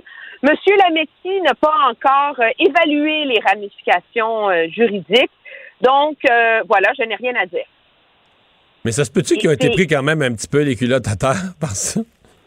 Ben, sans surprise, je pense que la planète au complet a été, je veux dire, toi, tu as été pris, tu n'avais jamais entendu parler de cette Oui, moi, moi j'ai été pris à terre, mais moi, j'ai juste à commenter ça. Je suis pas le gouvernement fédéral. là. J'ai pas la même, non, pas la même pression.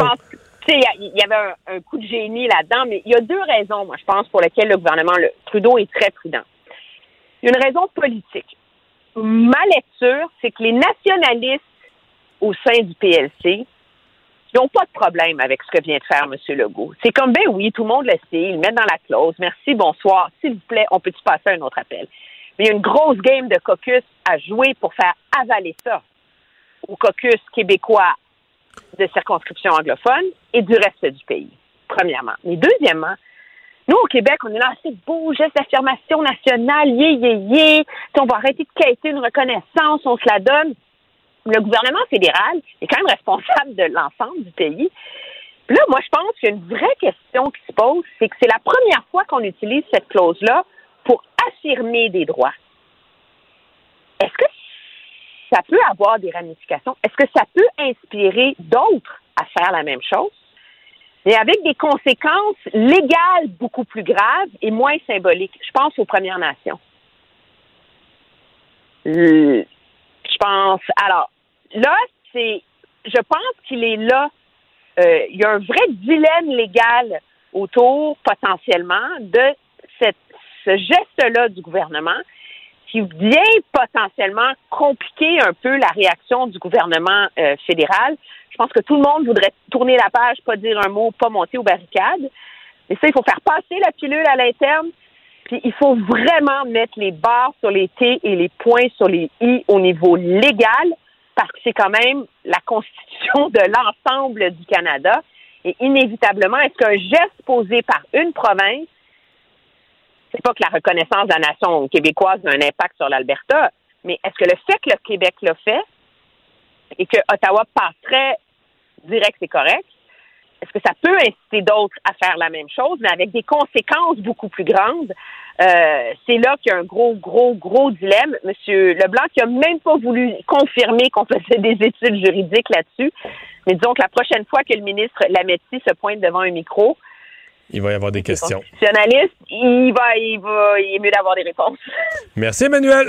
Bonne fin de semaine. plaisir. Au revoir, toi aussi. Pour une écoute en tout temps, ce commentaire d'Emmanuel Latraverse est maintenant disponible dans la section balado de l'application ou du site cube.radio. Cube Radio. Tout comme sa série podcast, Emmanuel présente un balado qui vous fera découvrir qui sont les hommes et les femmes derrière nos politiciens. Le hockey a tellement évolué, les jeunes maintenant, ils ont des skills comme ça se peut pas. Puis ces kids-là, ils rêvent à... Jean-François Barry. Un animateur pas comme les autres. Bonjour, Jean-François. Bonjour, messieurs. Saison très décevante pour les Flyers de Philadelphie. faut dire que c'est au retour là, de la COVID que ça, que ça s'est gâté. Euh, Il y en a qui Mhm. pensaient que ça allait coûter le job à Alain Vigneault. Oui, mais finalement, il y a eu un vote de confiance aujourd'hui de ses euh, patrons, autant Alain Vigneault que les deux assistants entraîneurs, donc euh, Mike Io et Michel Terrien, sont reconduits pour la prochaine année. On a quand même souligné qu'on devait devoir resserrer la défensive. Il y a eu des gros problèmes, puis ça, euh, Vigneault en est pas responsable avec euh, le jeune Hart, Carter Hart, devant le filet. C'est un jeune, puis la chaîne a débarqué là, en deuxième moitié de saison. Puis effectivement, il y a eu l'épisode COVID. Je me souviens très bien d'avoir parlé avec Simon Gagné dans mon balado qui m'avait dit, parce que lui, ça demeure un fan des Flyers, vu qu'il a joué là-bas longtemps, puis il m'avait dit, là, c'est du sérieux, les Flyers, on est là pour plusieurs années. Ça, c'était avant la COVID, et la COVID est arrivée, puis après ça, les Flyers ont été Mais- méconnaissables. C'est ça, ils ont perdu des matchs, là, des- je me souviens, je me souviens, un 9 à 1 ou 7 à 1, Ouais. 9, 6-0, toutes sortes Ouais. d'affaires, d'affaires épouvantables. Là. Non, il était juste pas là. Probablement euh, certains joueurs qui ont eu peut-être la COVID longue ou un calendrier trop chargé, peu importe. Mais ça me fait rire que tu dises une année, euh, euh, je sais pas- le terme que tu as utilisé, mais genre lamentable pour euh, les Flyers. J'ai dit décevante. Euh, parce, décevante. Parce que je pense qu'au départ de la saison, ils étaient sûrs de faire les séries. Là. ben, tout le monde les voyait là. Il y avait eu tellement un beau parcours l'année passée. Reste qu'ils ont 58 points, les Flyers. Avec 25, 23 et 8 comme fiche. Puis si on compare avec le Canadien, on a 59. 24, 21 et 11. C'est juste qu'ils étaient tellement dans une division forte. Si tu inverses les deux équipes, les Flyers sont en série de notre côté et le Canadien termine sixième de l'autre côté. Fait que tu sais, ça met quand même les choses en perspective. Là. Ouais. Ont pas Pour les ça. deux équipes, ça veut dire qu'on n'a pas de quoi se pavaner de notre, de C'est- notre côté. ça. Ça. veut dire que de l'autre côté, hey, les autres, là, les autres, ils ont joué neuf matchs contre Pittsburgh, Washington, Boston, les Islanders et les Rangers qui se sont replacés, qui ont même fini en avant d'eux. Fait qu'il y avait probablement la division où c'était le plus corsé. Fait que oui, c'est une saison décevante pour les Flyers, mais en même temps, il faut mettre les choses en perspective. On est peut-être déçu de l'équipe du Canadien, mais est-ce qu'on sera content de l'équipe du Canada? Mais là, la Ligue nationale a lancé un ultimatum à la santé publique canadienne parce qu'on veut savoir. parce qu'on le sait, les deux premières rondes, ça va jouer à l'intérieur du pays. Donc, euh, les États-Unis restent de leur côté, puis la division Nord va jouer ça euh, avec euh, les équipes de la division Nord, donc à, même le Canada. Mais là, on veut savoir qu'est-ce qui arrive à partir de la troisième ronde. Et là, l'ultimatum, c'est le 1er juin. Là, on a dit là, ça nous prend une réponse parce que si jamais vous, vous êtes toujours pas d'accord à ce que les équipes des États-Unis traversent votre frontière pour venir jouer et vice-versa, donc on se promène d'un pays à l'autre, ben, va falloir qu'on trouve une bulle, il va falloir qu'on trouve un domicile à l'équipe. Mettons que c'est le Canadien ou c'est Toronto qui sort de la division. Donc, Toronto va devoir, euh, je sais pas, moi, jouer ses matchs à Buffalo, mais quelque chose comme ça. Donc, on n'aura plus le droit de se promener d'un côté à l'autre. Mais là, la Ligue a fait, OK, là, c'est suffisant, là. On a besoin d'une réponse. Branchez-vous, puis dites-nous quelque chose d'ici deux semaines. Et les séries s'amorcent euh, en fin de semaine. En fait, c'est quelque chose d'assez unique que fait la Ligue nationale parce que Vancouver a encore des parties à jouer contre Calgary. Mais là, tu as deux équipes éliminées qui vont finir leur saison régulière alors que les séries vont être commencées. C'est vraiment bizarre de regarder C'est plus le que bizarre. Oui, c'est vraiment, vraiment étrange. Euh, reste que la Ligue nationale n'a pas le choix. On doit lancer les séries à un moment donné parce qu'on n'est pas à l'abri hein, d'un cas de COVID, donc on peut pas prendre du retard dans le calendrier. Fait que oui, du côté de la division Nord, tout va attendre à partir du 20, donc la semaine prochaine. Mais dans les autres divisions, ça commence en fin de semaine. Fait qu'avant qu'on se reparle lundi, il y a Bruins Capitals, ça va être toute une série. Chara contre son ancienne équipe, Pasternak d'un côté, Ovechkin de l'autre. Moi, je favorise les Capitals. Je sais pas pour vous, messieurs, si vous avez eu le temps d'analyser ça. Euh, non. Sincèrement, non. Non. Mais. Ça va être long puis Il difficile. semble qu'en série, les Browns se surprennent toujours. Effectivement, c'est difficile de parier contre les Bruins, mais je me semble que les Capitals sont plus, euh, sont plus complets. Ils ont plus de profondeur. Après, ça, Pittsburgh Islanders, très très bonne série aussi. Je pense que les Pittsburgh vont, euh, les Penguins vont l'emporter. La bataille de la Floride, Tampa Bay contre la Floride, faites-vous pas. ça, ça va brasser. Ça, ça s'aime pas, ça. Hein? Ça s'aime pas. Il y a une rivalité naturelle parce qu'évidemment, on est à quelques heures de route. Euh, Tampa Bay qui bat la Floride continuellement depuis leur arrivée dans la Ligue. Fait que là, là, je pense que Floride veut prendre sa revanche. En même temps, il faut faire attention parce que Tampa Bay va compter sur Stamkos, qui est pas là depuis un mois, et Kucherov, qui va être de retour pour le premier match des séries. Fait que ce sera pas la même équipe qu'on a vue en saison. Et l'autre série qui commence dimanche, c'est Minnesota contre Vegas. Vegas devrait l'emporter. Minnesota, c'est une belle équipe cette année. L'équipe Cendrillon, probablement. Mais à un moment donné, la profondeur en série, ça fait foi de tout. Il y a du soccer demain? Soccer demain, le CF Montréal qui va affronter le euh, Atlanta United. Le CF Montréal, tu sais, on n'en parle pas beaucoup, là. On est dans les séries, l'effervescence ici à Montréal, mais c'est tout un début de saison. Euh, le club de foot Montréal est premier de sa section. Ça va très, très bien. Euh, de beaux joueurs, un beau système, des matchs excitants. Fait que c'est demain à 19h pour les fans de soccer. Et finalement, qu'est-ce qu'il y a dans ton balado fin de semaine? Ben, J'ai parlé avec Félix Potvin qui a vécu le- les séries du côté de Toronto. Vous allez voir, c'est intéressant. Éric Landry, aussi ancien joueur de la Ligue nationale de hockey, qui a coaché euh, à tous les niveaux pour parler du développement. On a beaucoup parlé du développement au niveau du hockey mineur au Québec cette semaine avec le fait qu'il n'y avait pas eu de Québécois dans un match du Canadien. Mais mon entrevue coup de cœur, c'est Pierre Racicot, juge de ligne, qui a fait 28 saisons dans la Ligue nationale de hockey. Il va de super anecdotes. Il nous parle à quel point le jeu a changé de vitesse et tout ça. Hey, c'est plus de 2000 matchs dans lesquels il a été d'office. Manquez pas cette entrevue-là. Vous allez voir, c'est fort intéressant. Ça va être disponible sur le site de Cube à partir de ce soir. est-ce qu'il vient de 28 saisons? Est-ce qu'il vient de prendre sa retraite ou il continue? Exactement. Ouais, ouais, Ok, ouais, il vient de prendre sa retraite. Ouais, il dit qu'à 54 ans, il était plus capable de suivre McDavid. Là. Je le comprends. Hey, bonne fin de semaine, Jean-François. Salut, Salut, on s'arrête. Pour une écoute en tout temps, ce commentaire de Jean-François Barry est maintenant disponible dans la section balado de l'application et du site cube.radio. Tout comme sa série balado, Avantage numérique. Un magazine sportif qui aligne entrevues avec tous les acteurs du monde du sport. Cube Radio. Radio. Mario Dumont, un vent d'air frais. Pas étonnant que la politique soit sa deuxième nature. Vous écoutez Mario Dumont et Vincent Dessureau. Cube Radio. Cube Radio. En direct à LCN. C'est le moment d'aller retrouver Mario Dumont dans les studios de Cube Radio. Bonsoir, Mario. Bonsoir. Donc, visé par une plainte à la police, on va faire attention. Là, il n'y a pas eu d'accusation de porter. Néanmoins, le conseiller spécial à l'Inestan, là, qui venait d'entrer en poste, est finalement exclu par Denis Coderre.